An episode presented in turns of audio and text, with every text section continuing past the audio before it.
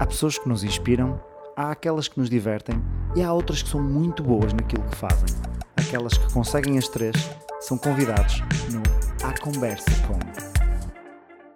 Então, antes de mais, muito boa noite a todos e boa noite especialmente ao meu convidado, Mister Fernando Valente.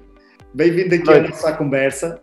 Boa noite, Ricardo. Uh, já, já tinha dito, pronto, tinha, devia ter feito um aquecimentozinho é? para entrar aqui pronto, e estou aqui um bocadinho já não tenho idade para estar ansioso, mas há sempre desafios que nos colocam assim. Claro, é, é não é? Não, é bom não, é, é sinal, e, e, depois nós vamos falar sobre isto também, Fernando. Nós vamos okay. falar sobre isto porque eu acho que, aliás, até podemos começar já a falar sobre isto, porque eu acho que a, a, ansiedade, desde que não seja de uma forma que nos paralisa e nos limita as capacidades, mas termos aquelas borboletinhas no estômago é uma coisa boa, não é? Tu, antes dos grandes jogos, antes dos grandes embates, é bom que os jogadores sintam aquelas borboletas de isto é, isto é sinal que isto é importante, não é?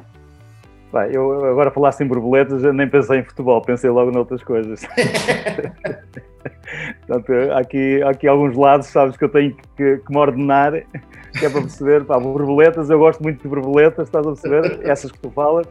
E não há dúvida nenhuma que o futebol também me dá muitas, né? ainda bem, porque é sinal que, pá, pelo prazer que sinto também naquilo que faço, também, toda, a gente, toda a gente se apercebe disso quem, e quem me conhece, mas não há dúvida que, que, é bom ter esse tipo de, de, de sentimentos.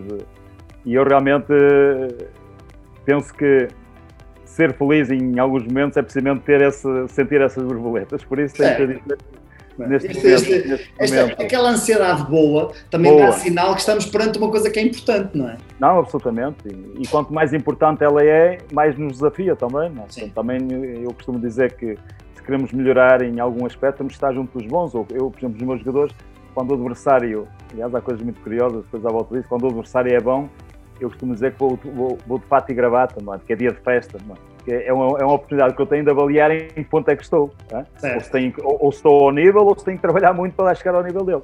E isso para mim é, é mesmo sinal de borboletas no estômago porque é um grande desafio.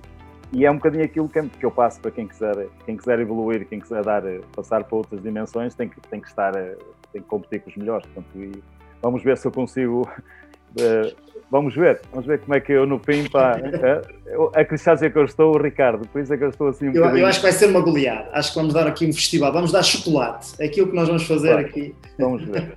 Há sempre ali aqui um período de análise que eu costumo dizer aos meus jogadores, o mais importante são os primeiros 5 minutos, ver como é que o adversário se coloca, se, se veio para cima de nós, se vai esticar longo, se vai esperar por nós, portanto, vamos lá, vamos lá, mas estamos, estamos preparados, e, mas acima de tudo, Ricardo, antes de mais... Uh, agradecer-te, agradecer-te esta, esta oportunidade. Eu não sei porquê, também podes-me explicar depois isso. Uh, perdemos o contacto aqui durante alguns anos, não é? Sim, sim, sim. Minha, minha, é preciso que as pessoas saibam isso. A minha primeira experiência, portanto, e a minha ligação contigo já vem de há uns anos atrás. É? Exatamente. É? Quando entramos nesta coisa do desenvolvimento pessoal. À distância, não é? Com certeza vamos-nos vamos vendo, não é? Pelas, pela, pela, pelas redes sociais e pelas coisas. Certo, Mas este, agora este, este, este contacto deixou-me um bocadinho, por um lado, por um lado, pronto, tinha algumas saudades também de deixa ver o que é que vai sair. Certo. Depois sabendo, não é? Ultimamente não sei muito do Ricardo, mas aquilo que eu, que eu sabia dele, vai, vai ser daqui um desafio, vai começar a mexer-me aqui em coisas da mente e eu pá, não sei se, se vou estar, não sei se vou estar à altura. Mas de qualquer maneira, pronto, agradecer-te realmente, pelo menos ter o prazer de voltar a falar contigo. Uh, e depois, pronto, também procurar uh, esperar estar à altura, portanto, das questões. Eu já te avisei que se eu não souber não vou responder, portanto, claro. olha, vou começar a patinar. É, pronto, é sim, não, não, não, estou sem problema. A ideia é mesmo ser aqui uma conversa informal e eu, eu aqui para os nossos, para os nossos milhares de milhões de telespectadores de YouTube, e Facebook aos espectadores estão a ver. Eu, eu conheci o Fernando há, há uns anos, não sei exatamente há quantos, mas na altura que estavas a treinar o. o o Aves, talvez. O Aves, exatamente, o Aves. foi o Aves. Que estavas a treinar e nós tivemos ali um trabalho, colaboramos ali durante, durante algum tempo uh, com a equipa, contigo e com a equipa, e portanto foi aí que nós, que nós nos conhecemos e que nós trabalhamos aqui um bocadinho de, de conhecimento. Um, ehm, para as pessoas que não te conhecem tão bem, queres dar aqui uma pequenina resenha de, do teu percurso, sei lá, quer enquanto jogador, quer enquanto treinador, como é, como é que foi aqui o, o teu percurso para as pessoas também saberem um bocadinho da, da tua história? Claro. Uh, pronto, acima de tudo dizer que, que sou um amante do futebol, toda a gente sabe, pratiquei futebol durante 15 anos, costumo dizer futebol profissional, portanto a minha paixão era, era, era o jogo. Só que entretanto, quando num determinado momento da minha vida percebi que o futebol não ia ser o meu meio de sustento, portanto não ia, não ia ter grande, grande o, o meu talento não era suficiente, portanto tive que dividir, tive, tive que me dividir. Portanto, e, e, a minha ligação ao futebol foi sempre dividida. Estudava e jogava, e depois comecei a trabalhar e jogava, certo. e depois jogava, e depois quando vi, portanto, estabeleci-me na área empresarial ligada à, à hotelaria, portanto, também que são histórias muito giras que eu não, nem sequer sei cozinhar um ovo. Não, por acaso sei, mas uh, mas meti-me aí numas aventuras muito interessantes, tanto do lado empresarial, não é? Portanto, ao mesmo tempo, nessa altura já tinha também preparado e porque gostava muito, fui muito influenciado por um treinador que tive e tirei logo o meu primeiro e segundo nível de treinador, portanto, naquela altura, okay. estamos a falar, tinha pai 29, 29 anos, o meu primeiro nível foi com 24, ainda jogava. Ainda, ainda eras perfeitamente jogador ativo? Jogador, jogadores, é. Houve um treinador que me influenciou e disse, eu quero ser treinador e terei logo ali o primeiro nível, depois passado algum tempo terei o segundo, depois houve ali um interrango, como sabem, a carreira de treinador é feita de quatro níveis. Uh, e depois dizer, quando entrei... há, alguns, alguns que não precisam de quatro níveis para ganhar o campeonato, pelo menos. Não, isso é outra história. o, o, canudo não é, o canudo não é o mais importante, mas, mas é exigível, portanto, tem, certo, exigem certo. agora, portanto, e eles têm, têm, que, têm que ter esse, esse documento. Certo. Mas não há dúvida, isso depois não tem nada a ver com o resto. Uh, e entretanto, nesta, pronto, comecei a trabalhar ligado à área empresarial, quanto mais ocupado, e depois a minha paixão por jogar levou-me para o futsal. Portanto, hum. uma das minhas influências. E então eu joguei futsal quase até aos 45, eu ainda hoje pago para fazer um joguinho. e, e no futsal, pronto, descobri depois outras, outras, portanto, joguei 15 anos futsal, 15 anos mais ou menos uh, uh, futebol profissional e, e, depois mais 15 anos futsal. Certo. E entretanto, neste percurso, acabei por tirar o meu, o meu quarto nível. Portanto, neste momento, sou, desde 99, sou um treinador UEFA Pro, que chama UEFA Pro. Portanto, estou, estou, preparado para treinar qualquer equipa uh, do mundo. Uh, mas lá está, a conciliação entre aquilo que era a minha paixão ao futebol e a minha vida, e depois também a constituição da família, pronto, os negócios, tive, sempre que me, que me desdobrar, não é? De maneira a poder, a poder fazer essencialmente aquilo que eu gosto tive muita sorte, pronto, no meu ambiente familiar, minha esposa tomou conta, tomou o comando do, dos negócios, portanto, temos, neste momento temos um restaurante aqui na zona de Paredes, portanto, eu moro, moro em Paredes, portanto, perto de, de Penafiel, quem não sabe, aqui no Norte, e que é um restaurante... Um sinal muito casa. bom que eu conheço e já fui é. várias vezes, e é muito bom, a Casa do Baixinho. Casa do Baixinho, e eu só é sou... muito bom. Ricardo, deixa-me a minha esposa disse, olha, mas eu conheço a senhor, quando eu disse eu conheço o Ricardo, conheço, ele vem aqui muitas vezes, já veio aqui várias vezes com a família, com isto não me digas. Pá, nunca me tinhas dado esse, esse toque. Você, opa, fiquei surpreendido, ainda bem, ainda bem que. Ainda vou, bem que vou com, com, muito gosto. Sempre estou aí por esses lados, arranjo maneira é. de, de, de, ir aí, ah, porque é, é, sinal, é, é sinal que pronto, também quisemos marcar aqui um bocadinho a diferença e é sinal disso.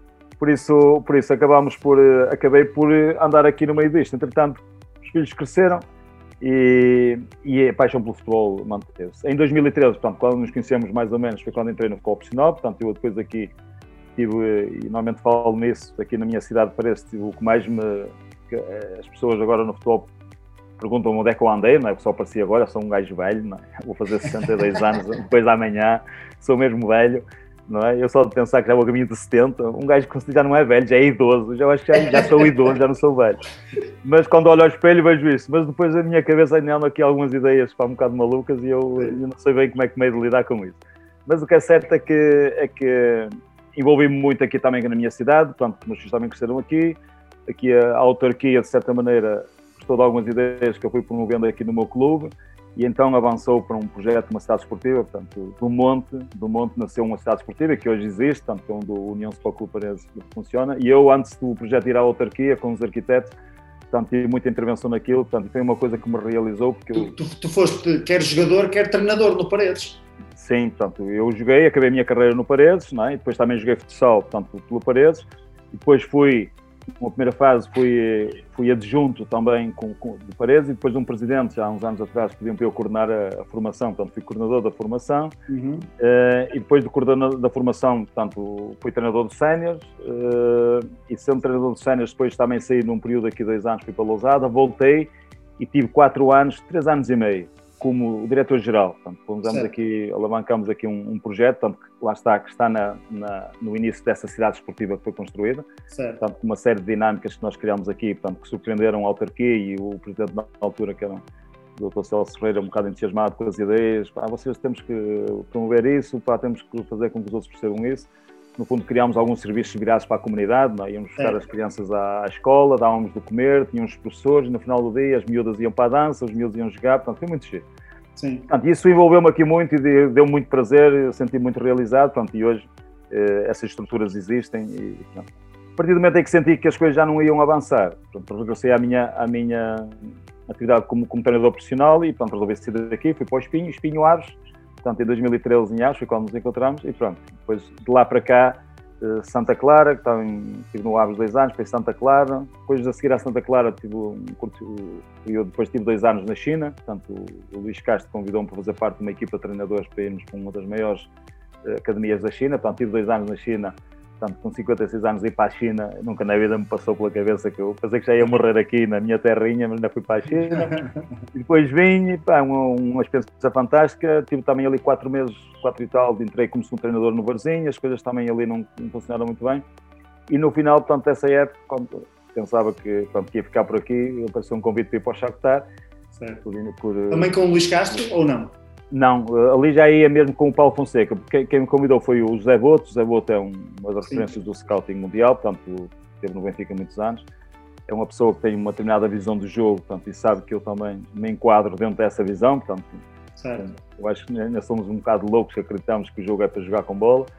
É, mas as ideias, pronto, adaptavam-se àquilo que o Shakhtar também, que a filosofia do Shakhtar é o estilo está acima de tudo, que é o presidente gosta que se jogue bem. E ele, então, como sabia das minhas ideias, da maneira como eu já organizava as minhas equipas, pronto, convidou-me. E nesse caso, depois o Paulo Fonseca acaba por sair, portanto, eu já ia mesmo com o Paulo Fonseca lá. O Paulo Fonseca é. acaba por ir para o. acaba por ir para, Roma. para Roma e eu acabei por estar, por estar depois. Eh, pronto, o Luís depois avança e acabei por, eh, por, eh, por ficar lá estes dois anos. Pronto, e entretanto, agora acabou agora em 30 de junho e, e por isso, neste momento, estou, estou aqui pronto para tudo. Estou, agora estou como, como o fulano da funerária, não quero que ninguém morra, mas quero que a vida corra. agora pronto. Essa, essa é uma Descansar, vou, pronto. Pronto, é um é bocadinho assim, resumindo e concluindo, é por aqui. Sim. Eu, eu tenho aqui, só, só, nesta história há 300 mil coisas que eu quero saber, mas, mas se calhar vou pegar aqui nesta última coisa que tu disseste, que é. Uh, o, o, tempo esperado de vida de um treinador ao comando de uma equipa se calhar em Portugal, mas, mas olhando assim um bocadinho, eu não sei como é que são, se é exatamente isto nos outros países também, que, que costumava-se dizer que na Inglaterra não, não é? Na Inglaterra os treinadores duravam vidas, não é? O, o Wenger teve não sei quanto tempo no Arsenal, o Ferguson teve 15 anos, para mais 20 anos quase no, no, no Manchester United. Mas aqui em Portugal parece que o tempo esperado de vida de um treinador é, é muito reduzido. E a, a minha questão é, o que é que tu achas que é a, a principal motivação de ter um treinador e depois despedi-lo para vir outro novo? Ou seja, qual, qual, qual, porquê é que as coisas trocam tão rapidamente? Porquê é que é o treinador sempre aquele que troca? Porquê é que não há um projeto que... Se, se as equipas... Se, se as equipas... Há, há, basicamente algumas equipas em Portugal que lutam para o campeonato, certo? Sim, claro. Há algumas equipas que lutam para o campeonato. As outras não. Já, vamos, já podemos falar porque é que elas não lutam, mas à partida não estão a lutar para o campeonato. Então, nessa perspectiva, porque é que há tantas trocas de treinadores em equipas que na prática não estão a lutar para ganhar nada a não ser a manutenção, não é? Qual, qual é a tua visão sobre isto? Pronto, a primeira tenho logo que dizer, portanto, o que valida realmente uh, portanto, a competência de um treinador são os resultados. Certo e ninguém está, ninguém está preocupado se ele tem condições, se não tem, se lhe deram as condições que ele queria ou se não. Portanto, a gente chega ali ao domingo, ganhou, perdeu, empatou, pronto, ganhou é bom, perdeu é mau. Se perder duas ou três vezes seguidas, já as coisas começam a tremer, não é? Depois começam a vir as pressões, não é? E às vezes nem é importante nós, ah, vamos buscar este, porque, opa, olha, vamos, ouviu-se falar e tal, mas ele afinal já não percebe que está a perder, portanto, hoje a, a, questão principal é como é que nós avaliamos o trabalho do treinador, é? tirando essa questão do resultado. Porque o resultado é uma coisa, e com certeza tu, foi aí que eu aprendi contigo, foi aprender, aprender isso. O resultado é uma coisa que não se controla, não. É? O resultado depende muitas vezes de fatores que são incontroláveis. Certo. Porque, e, e, o futebol, então, é a complexidade do futebol, portanto, é, dá mesmo que, que, que, as situações sejam. Agora, há realmente, portanto, e aquilo que, que eu penso é que a seleção dos treinadores muitas vezes não obedece a um critério, não é? Uhum. Obedece, de certa maneira, a um passado que o falar que uma ou, ou determinado tipo de consistência que o treinador possa vir a ter ou não. Certo. E muitas vezes, a maior parte deles obedece a, a contactos.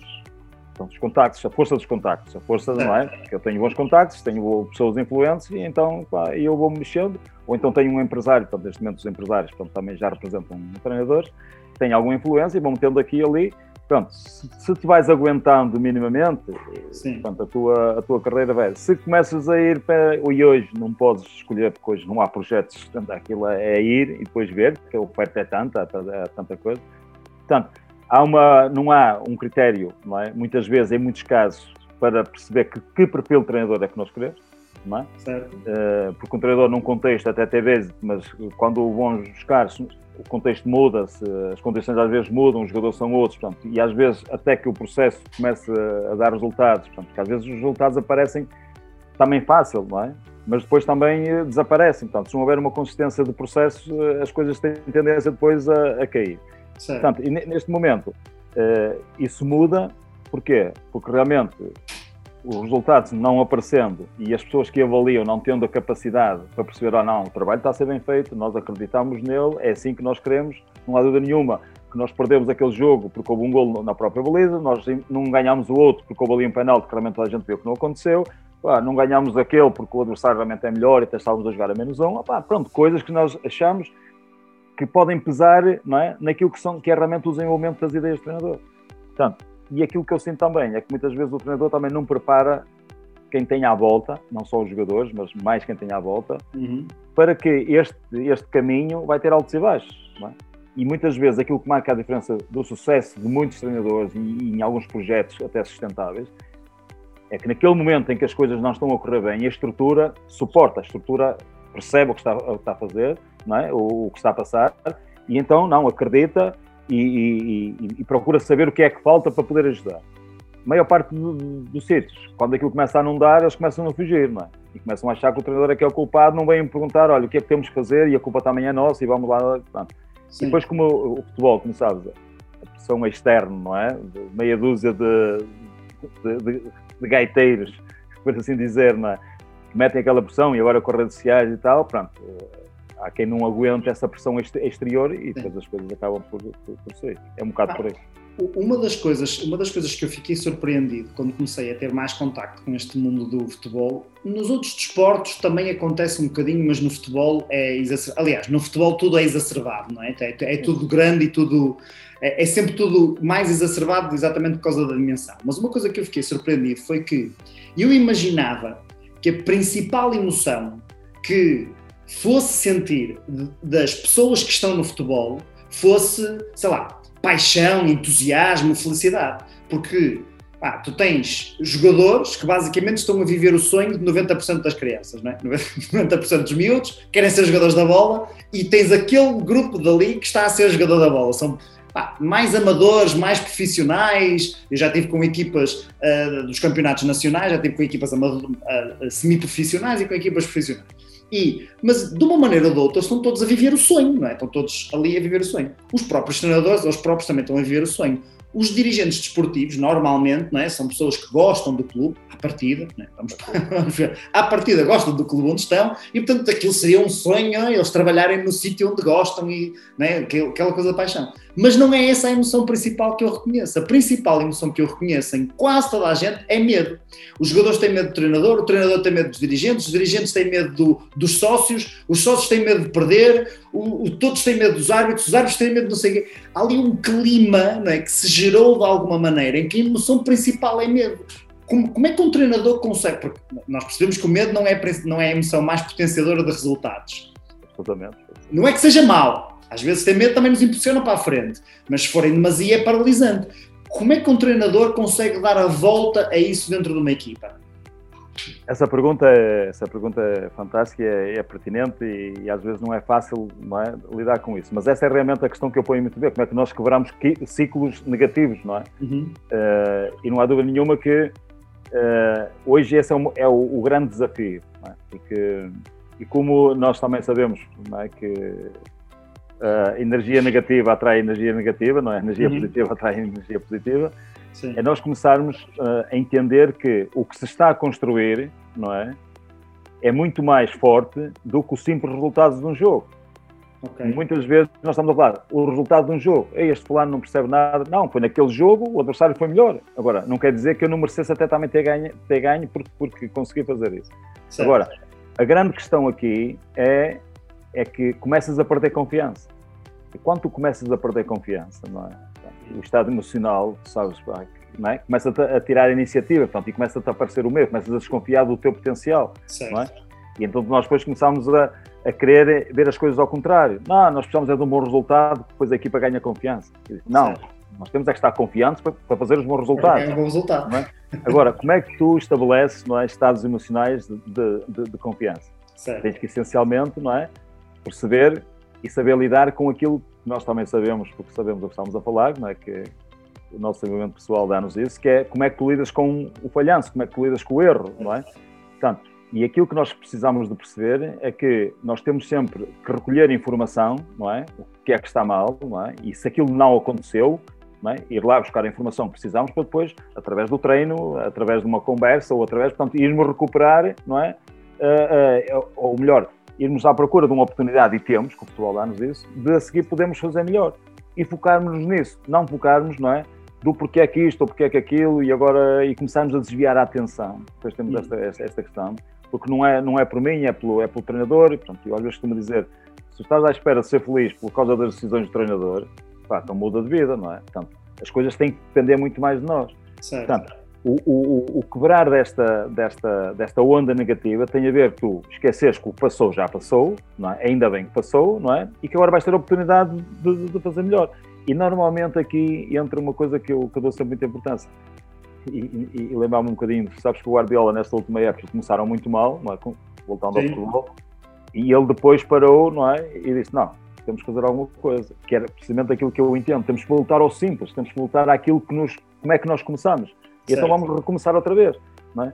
E às vezes isso basta não é? para nós nos libertarmos daquilo que está naquele momento a acontecer e depois também procurarmos criar aqui outras coisas que não têm muito a ver com futebol. Eu às vezes costumo fazer isso. Porque às vezes o que conta são as relações pessoais que nós temos. É? E quando o espírito começa a crescer, e, e aqui utilizamos algumas técnicas, portanto, tem a ver com uns jantarzinhos que fazemos, ou uns almoços, ou um churrasco, ou qualquer coisa, portanto, Sim. para sairmos daquele contexto negativo, não é? Para nos aproximarmos mais como grupo. Portanto, e isto depois eh, começa-se a transformar. Portanto, não há dúvida que se a vitória aparecer logo, não é? É sempre mais fácil, mas às Sim. vezes é um, é, um, é um clique. Isto por um lado. Por outro lado, o que está aqui em causa, Ricardo, é que cada jogador é uma individualidade e há jogadores que conseguem ser tão negativos é, que depois arrastam os outros. Certo. É? Portanto, e nós também sabermos onde é que eles estão para os aproximarmos e individualmente procurarmos mudar as crenças deles, mudar as fazer acreditar aquilo que estás a ver não é assim, bah, já fizeste coisas muito melhores, já uhum. bah, fizeste jogos fantásticos, portanto agora estás com algum receio de lidar com, com situações que para ti são fáceis, não é? O problema é que tu estás também a arrastar os outros. Portanto, consciencializar é? os intervenientes e os jogadores, que aquilo, no fundo, não corresponde àquilo que ele é. é? O potencial está lá, ele já o demonstrou, noutros, noutros, noutros contextos, e agora temos, temos que, que, que, recuperar. As coisas não estão a sair, que é aquilo que eu chamo de ser inteligente. Ser inteligente no futebol, eu acho que até na vida, é, é fazer o que é que é melhor para ti num determinado contexto.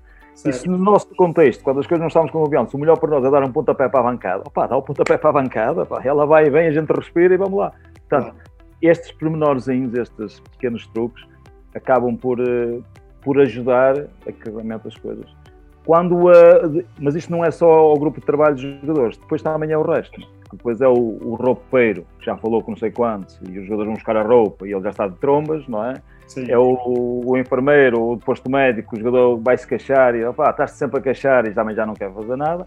E depois já são, portanto, começa a haver alguma descrença. Portanto, a ideia aqui Hoje é muito mais difícil lidar com o que está externo ao grupo, e também temos que os, que os desenvolver para eles se terem importantes, eh, e criar este, pronto, este, estes truques que nos tirem desse estado emocional de desconfiança não é? De, de, de, é?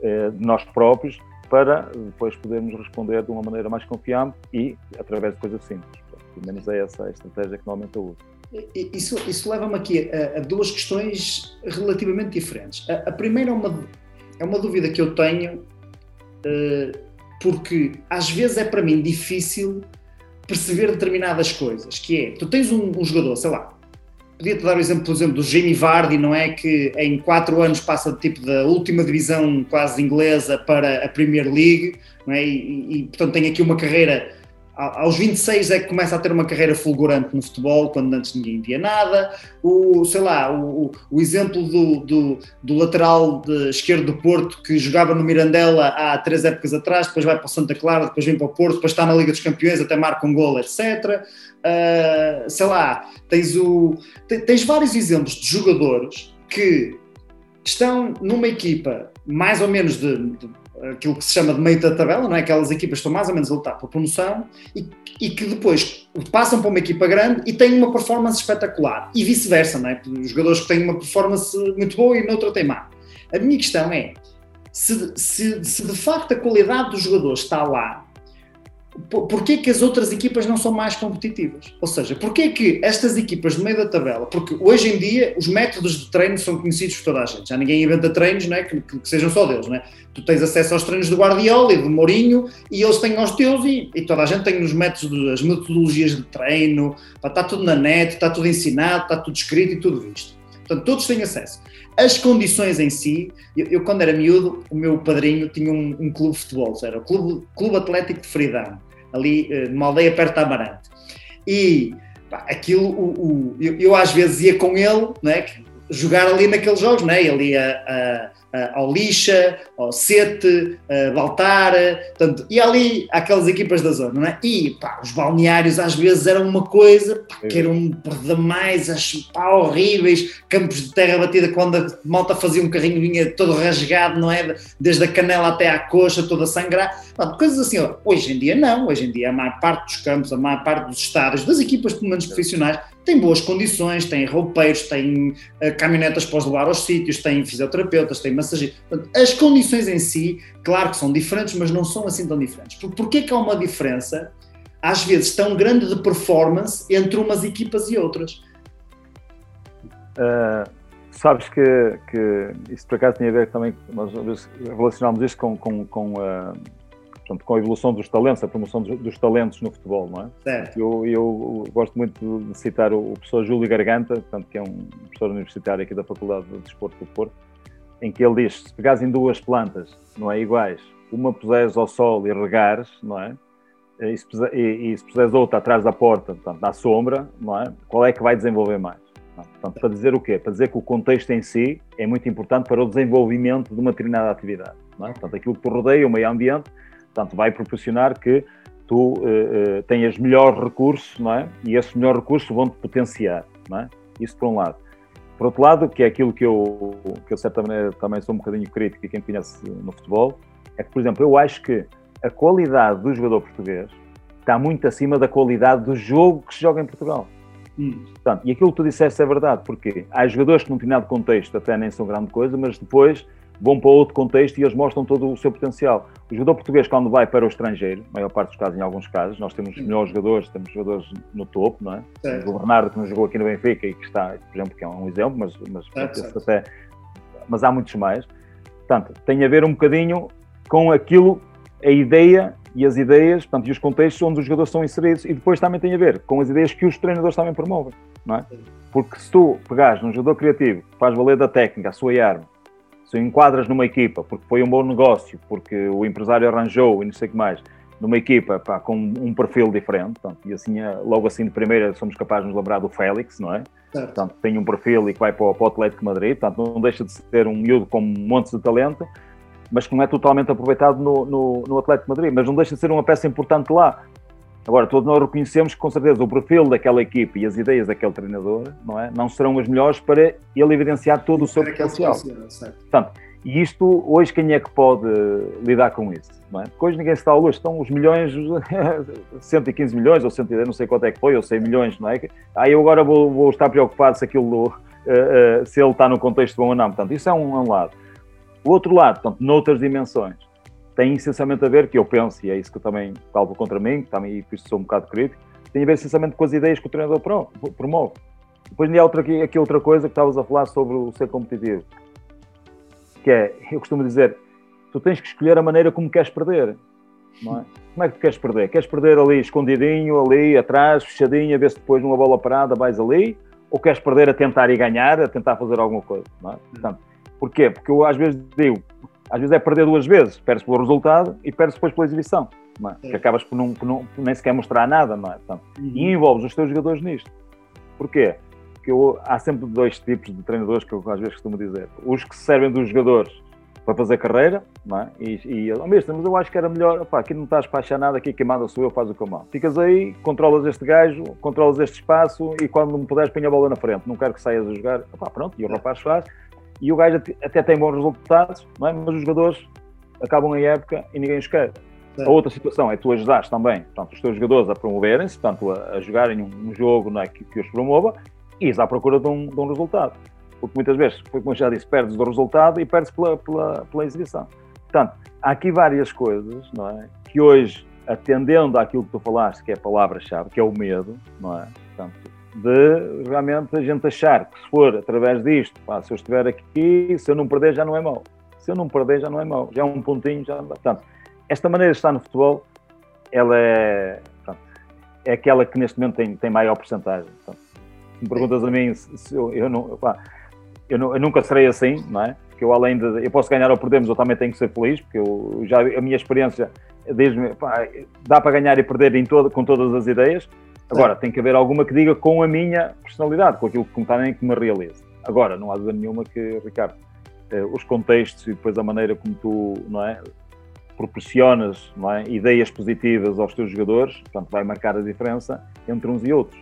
E hoje, e hoje isso marca, marca muita diferença porque nós olhamos para jogadores e vemos jogadores ali com, com, com talento e eles depois só, só aparecem aos 27 ou 28 anos e dizem, mas onde é que este fulano andou? Pá, olha, andou por aí em clubes onde queriam era gajos que lutassem, que dessem uns socos, que dessem um, não é? Certo. Como tu sabes, a palavra que mais, que mais ouves hoje no futebol, mesmo a toa, pá, hoje, hoje, hoje temos que sofrer. Uma coisa que eu não, eu não consigo perceber. Hoje ganhamos, mas temos que sofrer, pá, temos que ter espírito de sacrifício, entre ajuda, pá, mas se não sofrêssemos não conseguíamos eh, este pontinho.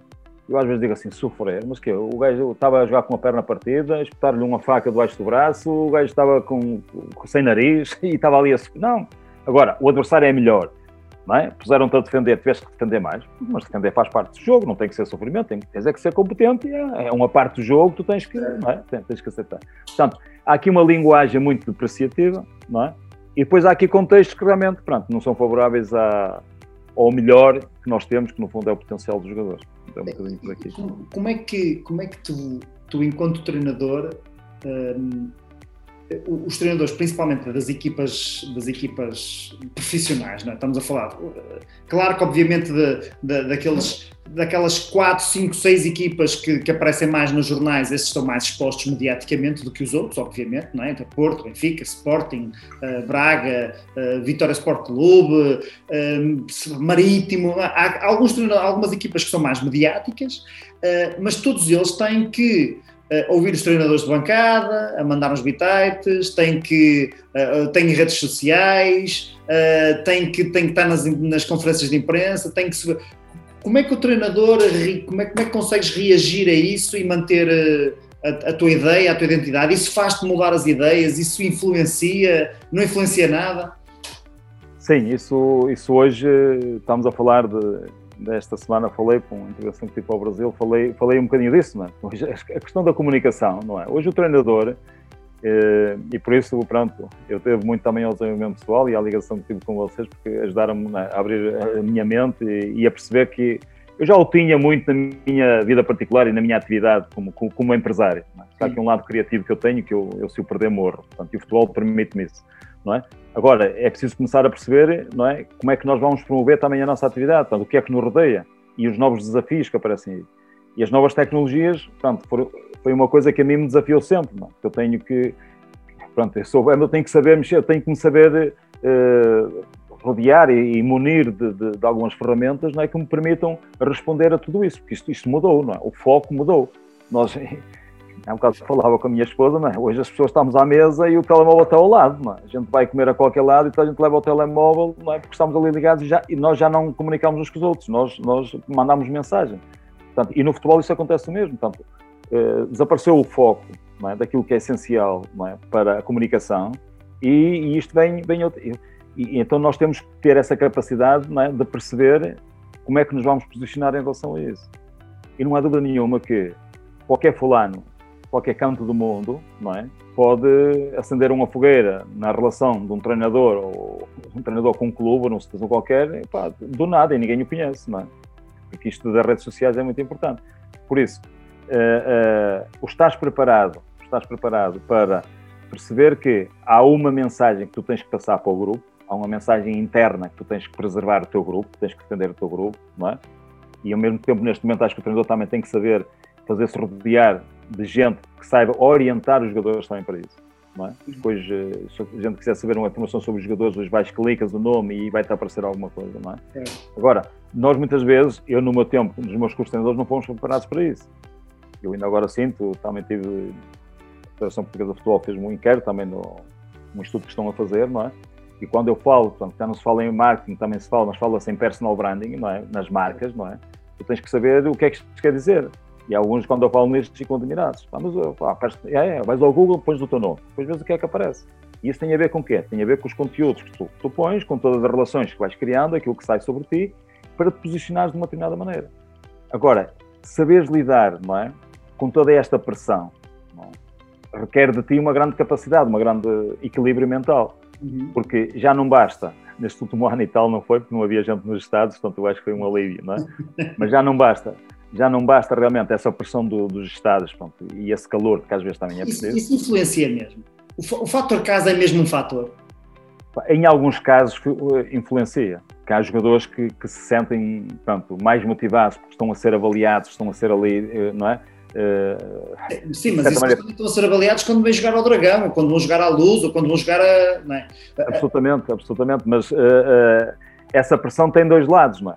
Por um lado inibe e por outro lado motiva, é? Agora, o que é que tu queres? O teu trabalho como treinador é dizer assim, a malta, se, eu, se o estádio estiver cheio, ainda bem, que temos aqui gente, não é? E quanto mais eles assobiarem, é sinal que nós estamos a fazer um bom trabalho, portanto, vamos, portanto, tens que conseguir criar aqui algumas, alguma flexibilidade mental no sentido de eles focarem na tarefa, não é? Naquilo que têm que fazer, nas relações que têm que ter com os colegas, não é? E, e esquecer-se um, um bocado disso. Portanto, esse controle emocional hoje tem que ser uma coisa muito importante. Não é? Portanto, o jogador não se deixar levar por esse controle, mas até pela positiva e pela, e pela negativa, não é? Depois, eh, quando faz uma coisa bem, pronto, vem tudo, foste o maior já achas que és maior, mas depois a seguir as coisas já não funcionam. É. Portanto, eh, hoje o controle emocional, não é? É muito importante para gerir tudo isso, numa parte externa e depois na parte interna também do, do, do, do jogo em si, não é? Também tens ali sempre desafios. O, o árbitro está a perseguir a tua equipa, não está a ter boas decisões, já estás a perder o controle, já estás a dar armas a ele, portanto, já, já deixaste de focar naquilo que é a tua tarefa para te focares nas decisões do árbitro, já estás perdido, não é? Uh, o adversário provoca-te ali pá, uh, desequilíbrios também, já não basta, mas depois também em termos de. Há muita coisa, sabes, que, que no fundo uh, nos obriga a ter essa capacidade, é? esse controle emocional. E qual é o segredo? Foca-te na, na, na, tua tarefa, foca-te na, na, relação que tens com a bola, com o jogo e o resto, pá, esquece, é um bocadinho por aí. Tá, nós, nós, estamos aqui a falar já há algum tempo e já falamos sobre, sobre o medo, sobre o estado emocional, a importância de, da gestão dos estados emocionais, de, dos ciclos de vitória e como é que isso, como é que a mentalidade pode influenciar isso e as criações de espírito de grupo. Agora estávamos, estávamos a falar de, de toda esta capacidade, quer de comunicação, quer de controle emocional. E tu estás basicamente a referir pontos e eu já ouvi outros treinadores a referirem esses pontos, a dizer, quando nos perguntam, ah, mas quais são as características mais importantes para um jogador ter sucesso? E eles dizem, ah, tem que ter cabeça, tem que, tem que ter controle emocional, tem que saber, claro que eles têm que saber jogar, têm que ter talento, saber jogar a bola, mas depois o que faz a diferença é isto. E uma equipa de futebol profissional tem um preparador físico, é? tem um treinador de guarda-redes, tem um roupeiro, tem um treinador, tem um ou dois treinadores assistentes, tem um treinador principal. E onde é que está o preparador mental? Porque é que a maior parte das equipas de futebol, eu, eu digo a maior parte porque sei que há muitas que, há algumas que já têm, uh, alguém mais focado nessa parte, mas a maior parte das equipas de futebol não tem uma preparação dos seus jogadores, não tem um acompanhamento, nem que, nem que seja de, através de, de, de, sei lá, o Porto tem um gabinete de psicologia, não é? Portanto, tem ali um acompanhamento psicológico para os jogadores, não é bem a mesma coisa que nós estamos a falar, mas, mas, mas tem alguma coisa, não é? Onde, onde é que está nas, nas equipas técnicas o desejo do próprio treinador de dizer assim: eu tenho que ter aqui alguém na minha equipa para trabalhar esta parte, para me ajudar a trabalhar esta parte com as pessoas todas? Porquê é que isso não é. Por acaso, essa... tu, sabes, tu sabes que o futebol eh, agora começou a abrir, não é? as áreas são tantas, não é? Esquecer-se aí do nutricionista e fisiologista. Exatamente, certo, certo. Mas também já é o mental coach, já, já é há jogadores que já têm o mental coach. É? Já, já perceberam isso. E depois também já alguns têm o personal trainer também, portanto, já além disso. Portanto, e até nisso já os clubes já se estão a adaptar para perceber. Agora, tudo o que é novo para entrar no futebol causa. mas que é isto? Mas isto agora não é? E é muito curioso isso, porque quando eu cheguei ao Shakhtar, portanto, fui chamado lá pelo diretor-geral, o CEO da perguntar-me porque é que os miúdos na minha equipa jogavam bem, mas quando iam à seleção da Ucrânia não jogavam nada, quando iam à Youth League, portanto, o Sub-19 também pronto, não, não, jogavam, não mostravam, e comigo, pronto. E isso não é, tem essencialmente a ver, pronto, não, não estive ali a dar explicações todas, mas tem a ver, lá está, com, com muitas coisas, não é? Os é. contextos e depois a mensagem, portanto, não podia estar a dizer assim, olha, tem a ver com o treinador, isto ou aquilo. É. Portanto, mas quando me perguntam aquilo que marca a diferença para jogarem o jogo que eu quero e o jogo que o Shakhtar quer, que é um jogo apoiado, curto, um jogo é, com, com, com, com estilo, portanto ligado, isso requer estados emocionais de confiança, não é? Por um lado, mas por outro lado, tu tens, também tens que ser competitivo. Portanto, e ser competitivo tem muito a ver com a tua capacidade interior de procurar ser melhor dia após dia. Não é só, só ser competitivo com, com o adversário. Com o adversário tens que ser melhor do que ele. Não importa se és bom ou não, tens que ser, fazer é melhor que o adversário. Quando eu falo nesta questão, e isto tem a ver com mentalidade, é? E outra parte tinha a ver com técnica. Portanto, aquilo que eu achava, portanto, nós temos que mudar a mentalidade, criar uma mentalidade competitiva é? nos jogadores e, e, ao mesmo tempo, eles têm que evoluir também a nível técnico em, em alguns aspectos. E então, quando se falava em mentalidade, lá está. O, o máximo que consegui foi que metessem é? uma, uma psicóloga. Por acaso foi uma agradável surpresa, porque eu quando digo porque é que os meus jogadores evidenciavam, porquê? Porque eu sei o, como é que é de tocar a, mente, a cabeça deles, não é? Portanto, é. E foi isso. E isso tem a ver com o quê? Tem a ver com o quê, Ricardo? Porque é que eu há uns anos atrás, portanto, desde que conheci até antes que eu tinha ido na associação, até encontrei o Pedro, Sim. porque para mim o que está por trás do jogador é muito mais importante.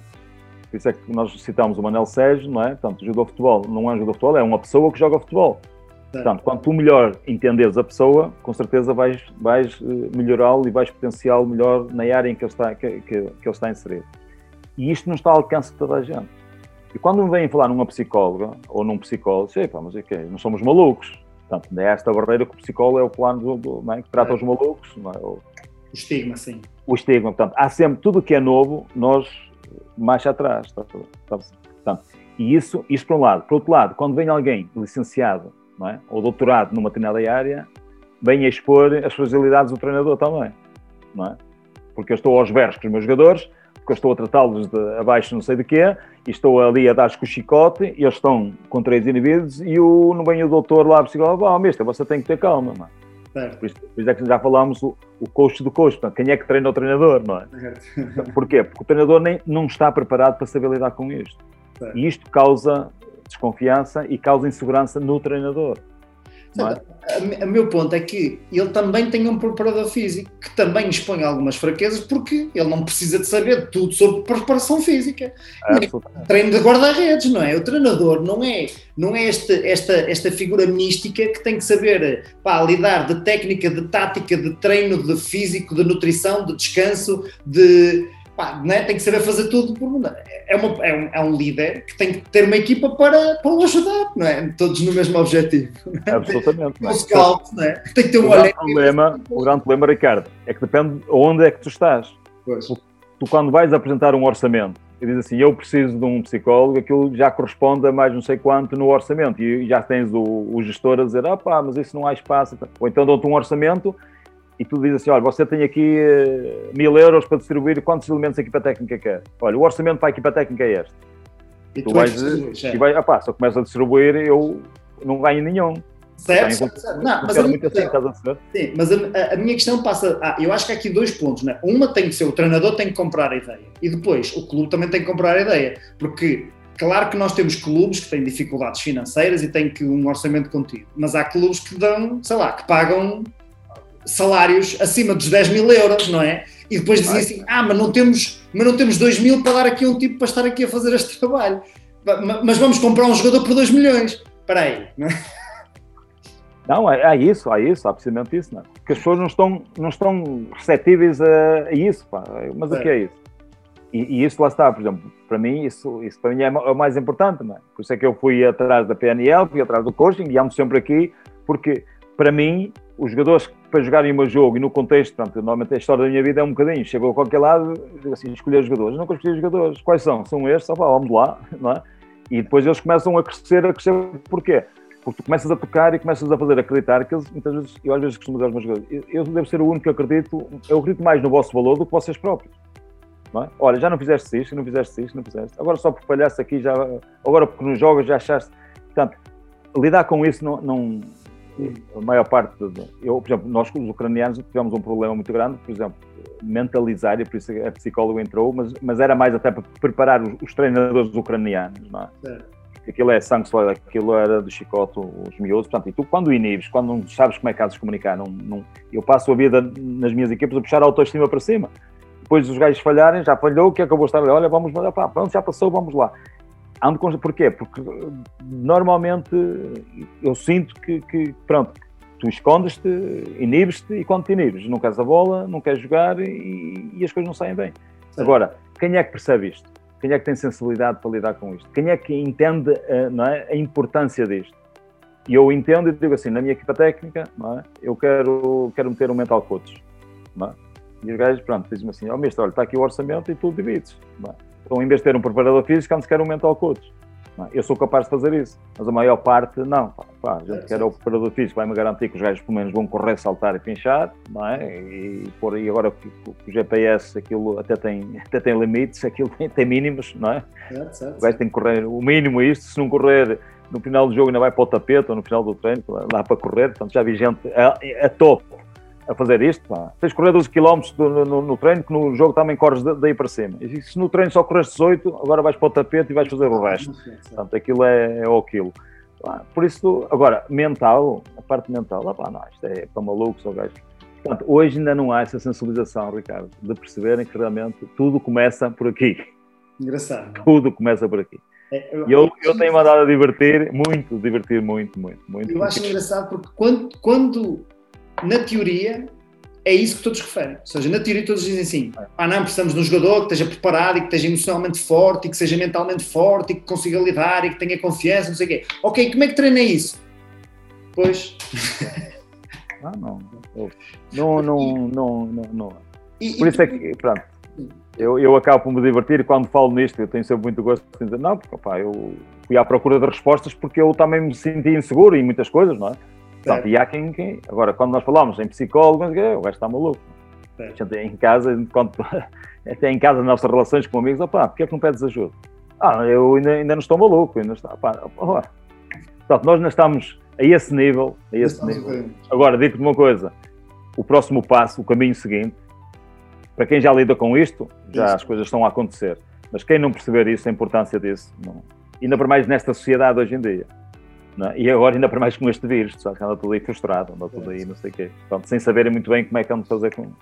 Como é que tu, tu além do na, na Ucrânia, uh, além do vírus, tiveste que lidar com a situação da guerra? Quer dizer, não diretamente, porque a guerra não estava a acontecer lá, mas, hum, mas, mas o Shakhtar... Meu clube, é, é, o, o Shakhtar... Está deslocado, não é? absolutamente. Eu, eu, por acaso, sabes, ainda consegui virar isso a meu favor. Ok.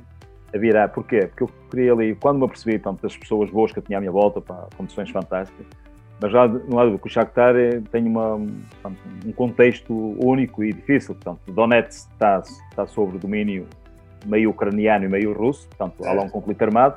Nos últimos sete anos eles deslocalizaram é? tudo que era a estrutura do, do, do futebol portanto, e, e, e perderam o, o, o, lá, o uso do fruto de um dos maiores estádios, os mais bonitos da Europa, que era o Donbass Arena, não é? Portanto, que também foi de certa maneira vandalizado numa passe, como dizem.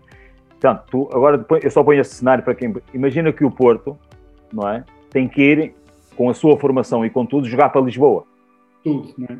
Não é? Jogar para o Estado da Luz. Portanto, nós neste momento, o, o Shakhtar neste momento joga no estado do Dinamo.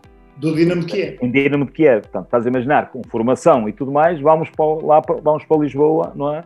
E, e, temos que viver ali e temos que competir uns com os outros e tudo mais. Portanto, agora mudas de treinadores, as famílias ficam no Porto, não é? Presas, porque depois não, não se pode entrar. Portanto, há todo ali um contexto muito. muito...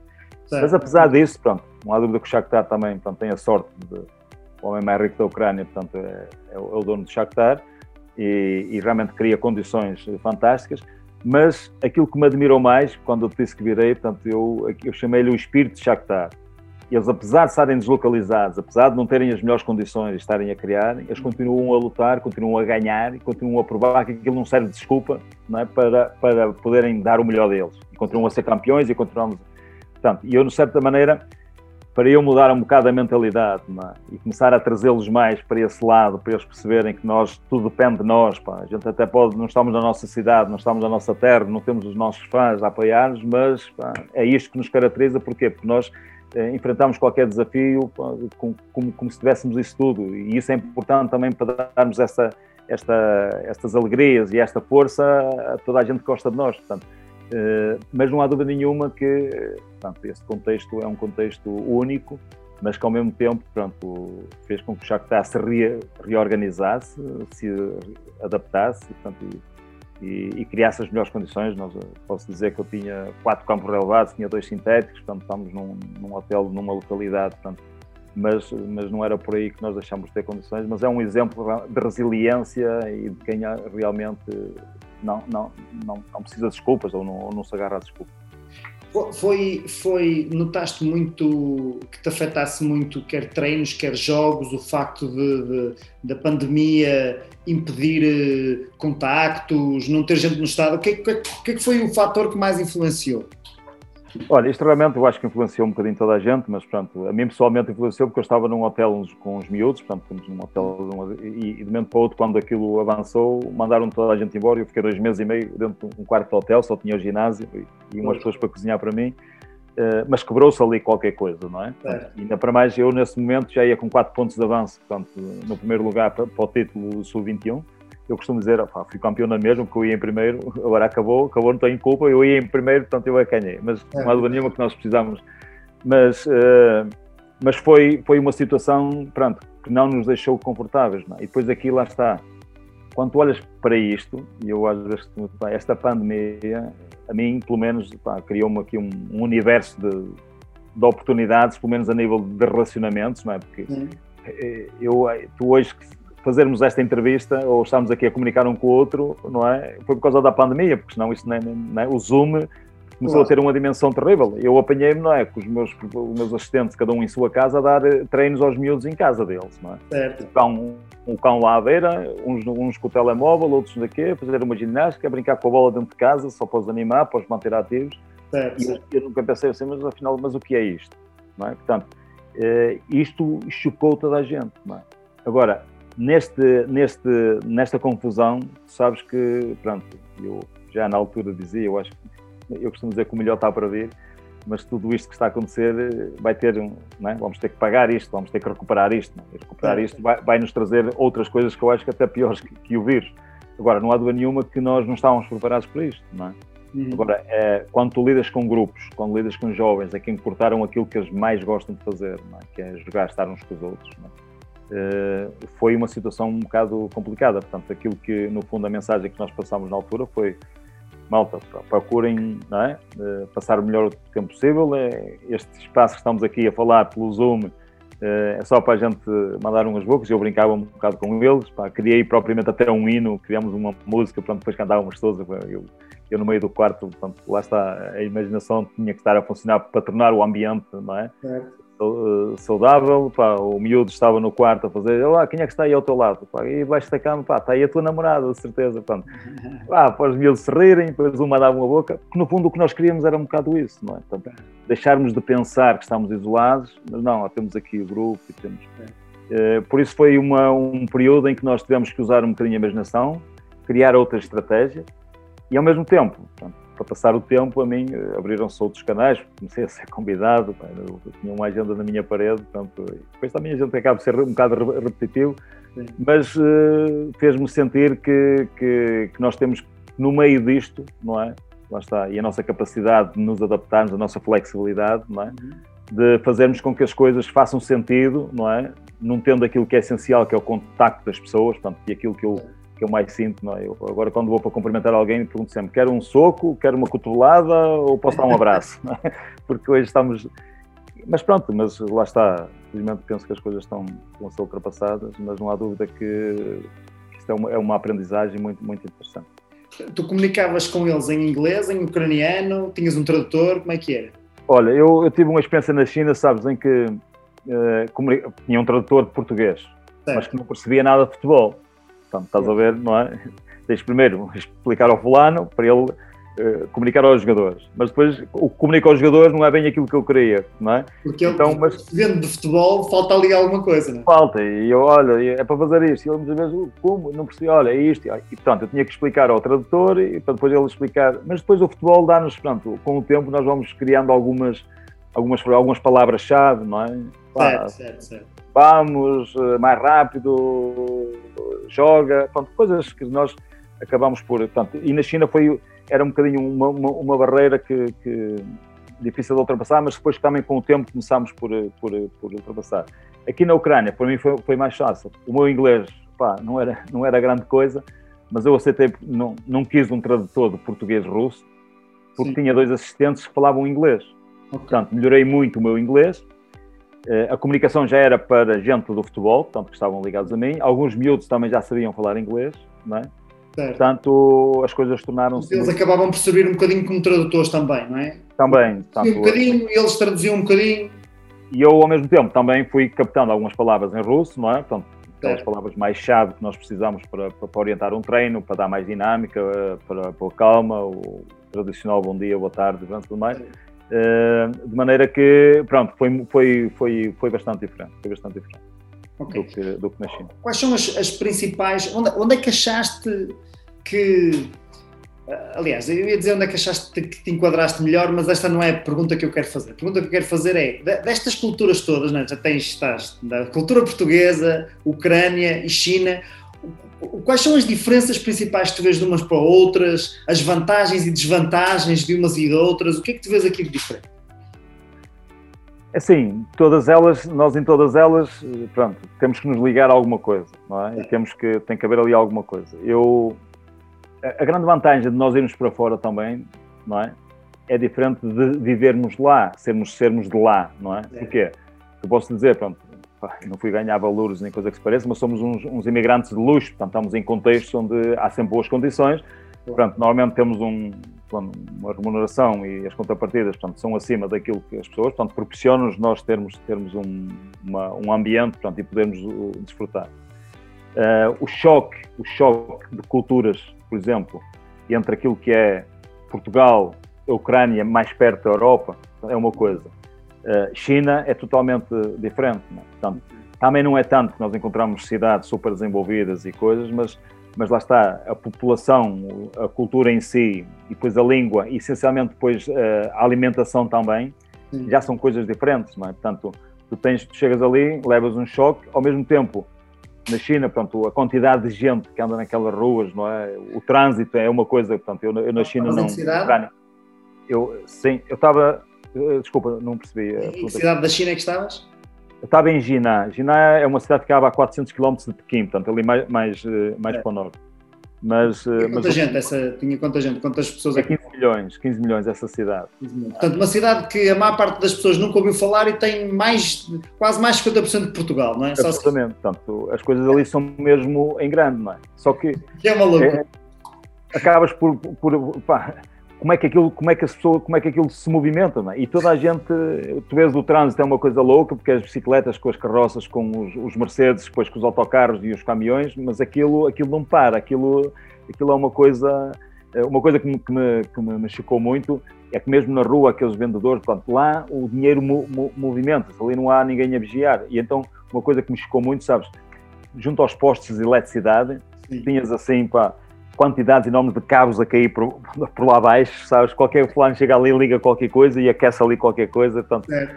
porque ali nada impede o, o, o movimento, portanto, é, é, uma atividade comercial, para uma, uma economia com, com, uma flexibilidade e uma, uma dinâmica terrível, não é? E tu ficas um bocado surpreso naquilo, portanto, mas eles estão preparados para isso, portanto, ali não há nada... Portanto, e, e, depois vês, por exemplo, tu entras em cidades, só vês grandes gruas, vês grandes obras, vês, portanto, tudo, tudo mais. Uh, a segurança é uma coisa fantástica também, portanto, na China tens esse, esse boom, não é? Depois tens a questão da, da alimentação, pronto, porque lá é tudo cortado aos bocadinhos, lá por causa do, do, dos palitos, não é? Tem que ser tudo, tens de te habituar e depois vais descobrindo alguns sabores que também fazem sentido para ti, que tu gostas, não é? Portanto, nós é. depois habituámos na academia onde eu estava, os cozinheiros começaram a fazer algumas coisas mais ocidentais, estás a perceber? É. Eh, para a gente poder equilibrar ali. Mas nós temos essa capacidade, sabes? O português nós temos essa capacidade de, de irmos à procura. Pronto, no grupo que nós estávamos, era no Pai Novo, há sempre um mais esquisito. Não, eu disto não como, eu disto não sei o quê, pronto. Eu já estou numa idade, eu vou provar, depois vês, fecha os olhos Exatamente. e come. Pronto, e aquilo às vezes até é bom que a gente não, não... Portanto, eu próprio, para mim, também foi um desafio, porque também quebrei aqui muitas, muitas coisas. Portanto, essa cultura oriental, portanto, asiática, não é? É uma cultura, pronto, mais difícil. Depois, os chineses, o chinês é alguém que está sempre mostra que quer copiar e que quer não sei o quê, mas, mas depois é muito fechado quando tem que tomar decisões, então protege-se muito aos outros.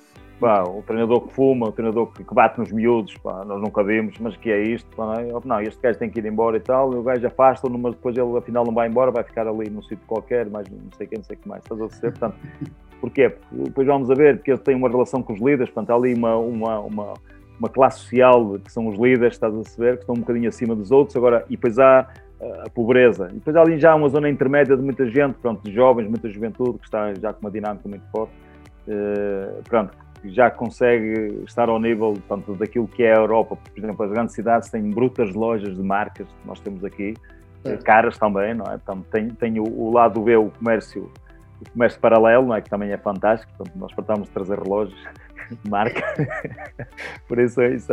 Mas, mas não há dúvida que, pronto, tem, tem esse lado, não é? Então, tem um lado de grande desenvolvimento, de grande, grande fulgor económico, e depois tem um lado tradicional de mudança, sabes, em termos culturais. Mais castas, mais, mais, mais Nós vamos, mas olha, mas nós precisamos fazer isto, portanto, eles depois também usaram muito, por exemplo, no caso do futebol, o estrangeiro como, como meio de marketing, estás a saber, na academia, ah, não, porque nós temos treinadores estrangeiros, os pais pagam para os miúdos lá estar, não é? Porque é. temos treinadores estrangeiros. Mas eles depois também começaram a perceber que há muita oferta também de treinadores de todo lado, de todo o mundo, para irem para a China. Portanto, já não pagam aquilo que pagavam, já começaram a pagar muito menos, porque há muita oferta. Portanto, eles são muito ah, inteligentes. Normal. Uh, a Ucrânia, pá, a Ucrânia é muito mais da Europa. É? Gente também muito boa, uh, gente também, lá está, habituada a ser mandada, portanto, se nós mandarmos eles fazem, se não mandarem, opa, pronto, ficam a ver, mas gente sempre disponível, uma cultura, alimentação, um bom restaurante, portanto, eu também não posso queixar se tive em Kiev, portanto, já há uma aproximação, portanto, Portugal, a cultura Portugal-Ucrânia mais parecida, não é? Já, portanto, sem grandes diferenças. Uh, Ásia, China, pronto, uma coisa, uma coisa fora, fora do, do contexto. E, e, pensando aqui nos jogadores, e tiveste a trabalhar com, com, com, camadas jovens, quer na China, quer na, na Ucrânia, não é? E também já foste coordenador de formação aí no Paredes. Há, há muito esta ideia uh, de uh, de, de, de, os jovens em Portugal não serem aproveitados. Ou seja, tu tens equipas que ganham as Youth Leagues, uh, que depois muitos deles não são aproveitados, tens gerações de jovens que ganharam os campeonatos do mundo sub-16 e sub-17, e sub-18, sub-19, sub-21, não sei o quê, que depois pá, não se sabe nada deles, e vem um, um argentino uh, que joga, mas, mas tinha lá um miúdo português que não joga isto é manobras de agentes, isso é, é, é, o, é o, o, o, tipo bem da Argentina que, que, que, que, treina mais, que trabalha mais. Qual é, qual é a questão que faz com que nós temos uma pool de jogadores que depois vai lá para fora e muitas vezes lá fora dá cartas, alguns daquilo que nós estávamos a falar tem a ver com as equipas, mas temos muitos jogadores se calhar podiam jogar cá em Portugal, mas vêm outros tipos jogar. E às vezes não é propriamente que sejam tipos defensivos, porque a Argentina não é propriamente conhecida pelo seu futebol altamente defensivo, nem, nem o Brasil, não é? E temos muitos brasileiros, muitos argentinos, muito, muito, muita América do Sul. O, o que é que achas que está aqui na gênese de, dos miúdos depois não conseguirem dar aquele salto? Uh isso é uma pergunta interessante, que está, está muito, é? questiona-se muito essa situação. Eu, eu, há uma palavra que para mim é, é importante, é? e eu até tenho agora até ligado umas coisas, tem a ver com coragem. Não é? Quando tu, se tu queres avaliar competência, não é? competência não tem idade, a experiência não tem idade, não é? a gente, portanto, tens é que realmente expor um, um jogador, não é? Por acaso, que por acaso tem 17 anos ou 18 anos, não é? Pronto, a jogar e, e em determinado contexto, portanto, e, e, se ele for competente e ele responder àquilo, pronto, não, não, não, isso não, não é importante. O problema é que nós aqui invertemos as situações, não é? Nós achamos que pá, jogador, ele tem que ter experiência, portanto, ainda é, é, é novo e quando é em, em, em, alturas de dúvida, portanto, normalmente é mais fácil tirar o miúdo, estás a ser, pôr fora do que tirar, tirar um, um, um mais velho. Portanto, e isso realmente de certa maneira, desvia, desvia e desmotiva. Quando é que, isso, quando é que os miúdos começam a aparecer? E tens alguns casos aqui em Portugal. Quando os clubes têm problemas financeiros. Aí não há dinheiro, aí agora não se pode comprar, aí agora não podemos não sei o quê. Opa, temos aqui este, então quem são eles? Ah, manda ouvir. Epá, mas este miúdo afinal até é bom. Este miúdo, opa, onde é que este andava? É? Andava, olha, estava aí, estava. Mas aí então agora foram buscar outro. Portanto, não é? Eh, eh, eh, a necessidade fez com que não é, tivéssemos que. E então, e nisto aparecem casos que depois eles acabam por ter sucesso e acabam por ser vendidos. Isso é um lado. O outro lado, também abordaste bem, portanto, no, por trás de cada jogador mais do top, é? há um empresário. Não é? Há empresas de, não é? e essas empresas têm que movimentar os jogadores. Não é? E ao movimentar os jogadores, aquilo tem que movimentar por muita gente, não é? É os conhecimentos. Uh, pá, o treinador muitas vezes está fora do, do, do, processo, mas pronto, também é pressionado porque é preciso. E se o miúdo vier da África do Sul, não é? Atrás dele vem contrapartidas. Ninguém vem, não é? Por um lado. Por outro lado, muitas vezes, para teres um jogador que é o que te interessa, vem atrás mais dois ou três, opá, porque ficam aqui, passam por, pelo clube e depois são dispensados para aqui e para ali. Portanto, hoje, a circulação de ativos, não é? Tem que ser rentabilizada. Porquê? Porque o dinheiro também tem que circular, não é? Portanto, e tu, em determinados contextos, vês-te obrigado a, a, ter que lidar com isto. Mas isto também tem aqui um lado que eu costumo dizer, portanto, tem a ver com o papel do treinador. Portanto, nós hoje em dia temos que perceber que o nosso contexto hoje é também perceber de que lado é que vem o dinheiro. E eu costumo dizer, Ricardo, que no futebol português o dinheiro não, não há. Agora começou a aparecer, que agora veio o investidor com a mala de dinheiro, não se sabe onde é que ela vem, não é? Portanto, e eles vão ali e põem a mala, está aqui a mala. Sim senhor, o que é que é para pagar? Vamos pagar. Agora, é para meter este, este, este. A grande questão que eu às vezes questiono, até mesmo para os treinadores, para a minha classe, é que tipo de jogo é que nós vamos apresentar para que esses investidores rentabilizem os jogadores?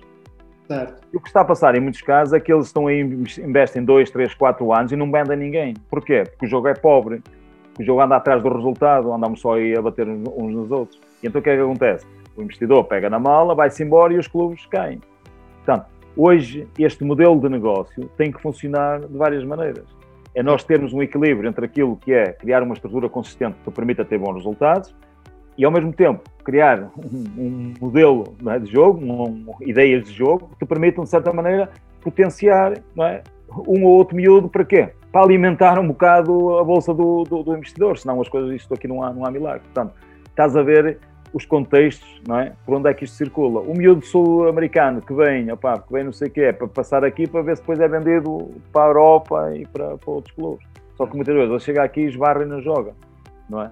Porquê? Porque não bem preparado, porque aqui o jogo é diferente, não é? O brasileiro não bem preparado, então agora o que é que há? Agora já há investidores que têm um segundo clube, não é?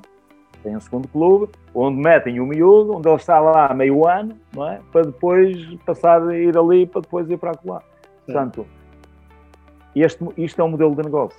Então, se eu for um miúdo português que, que faz a sua formação em Portugal é? e que, pá, se calhar tem gente, mas se calhar não tem, o que é que eu tenho que fazer? Que características é que eu tenho que ter e como é que eu tenho que, o que é que eu tenho que fazer para conseguir ter uma hipótese no meio desta, deste circuito todo que às vezes não me calha a mim?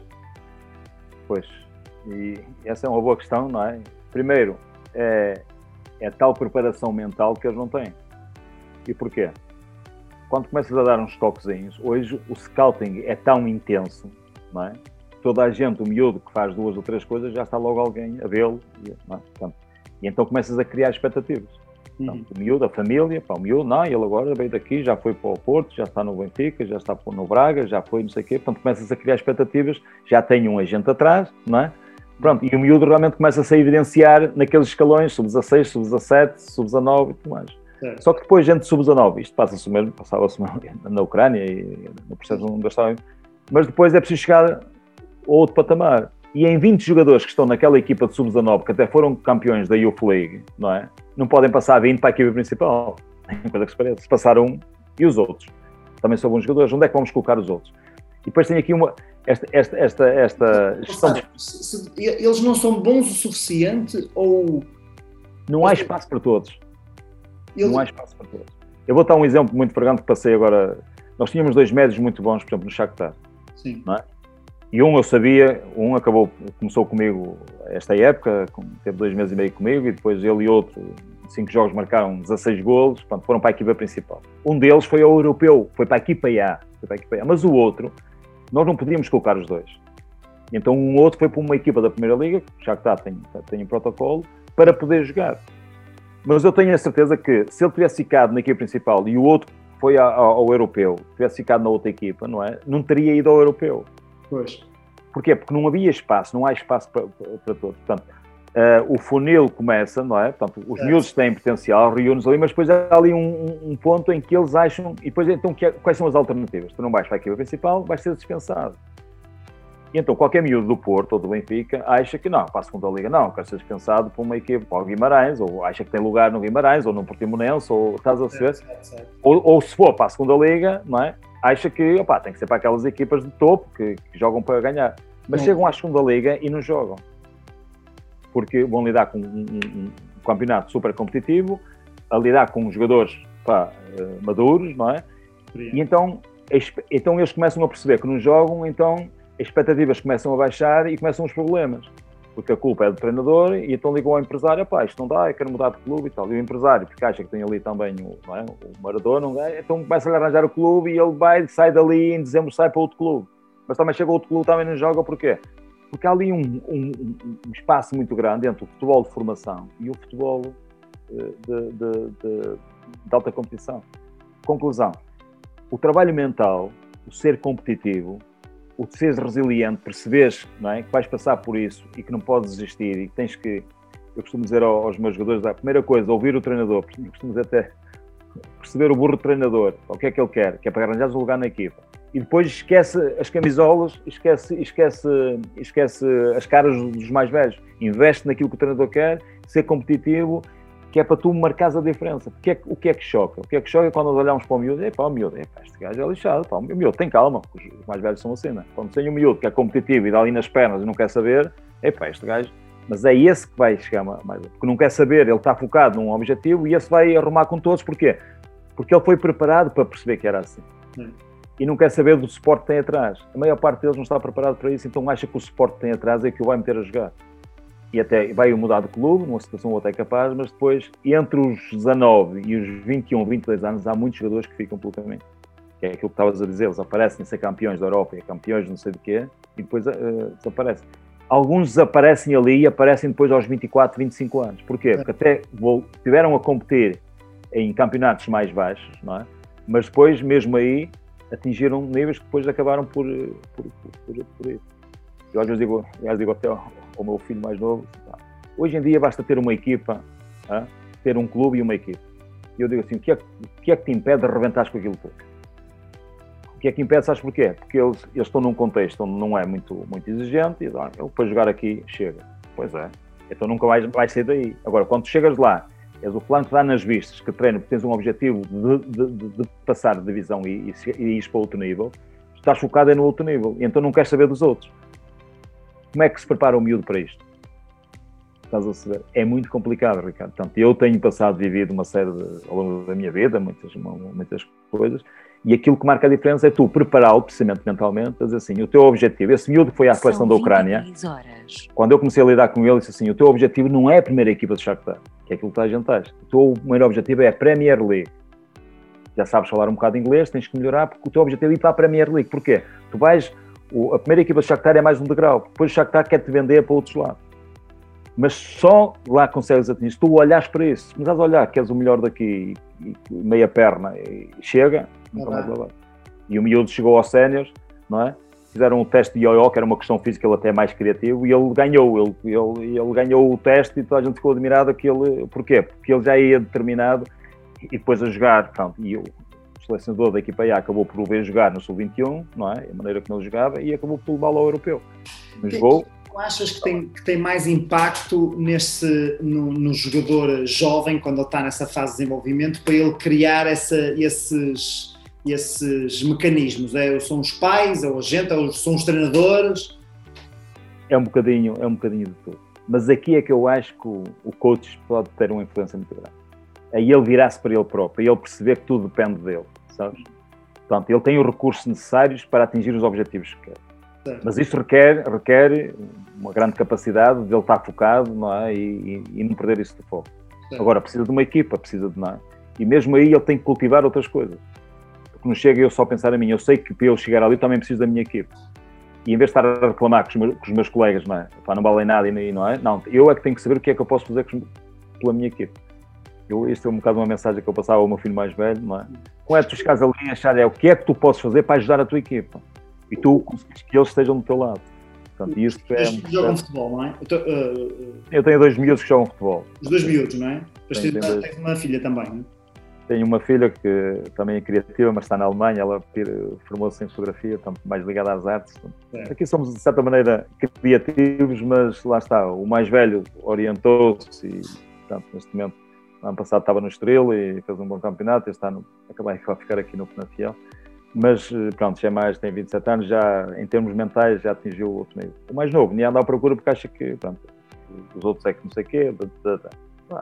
Pronto, Como é que tu depende... achas que conseguiste influenciá-los na mentalidade deles, uh, especialmente, especialmente estando muito tempo fora, não é? Tu estiveste não só na Ucrânia. Sim, mas sabes que, Pedro... Como é que achas que isso teve impacto neles?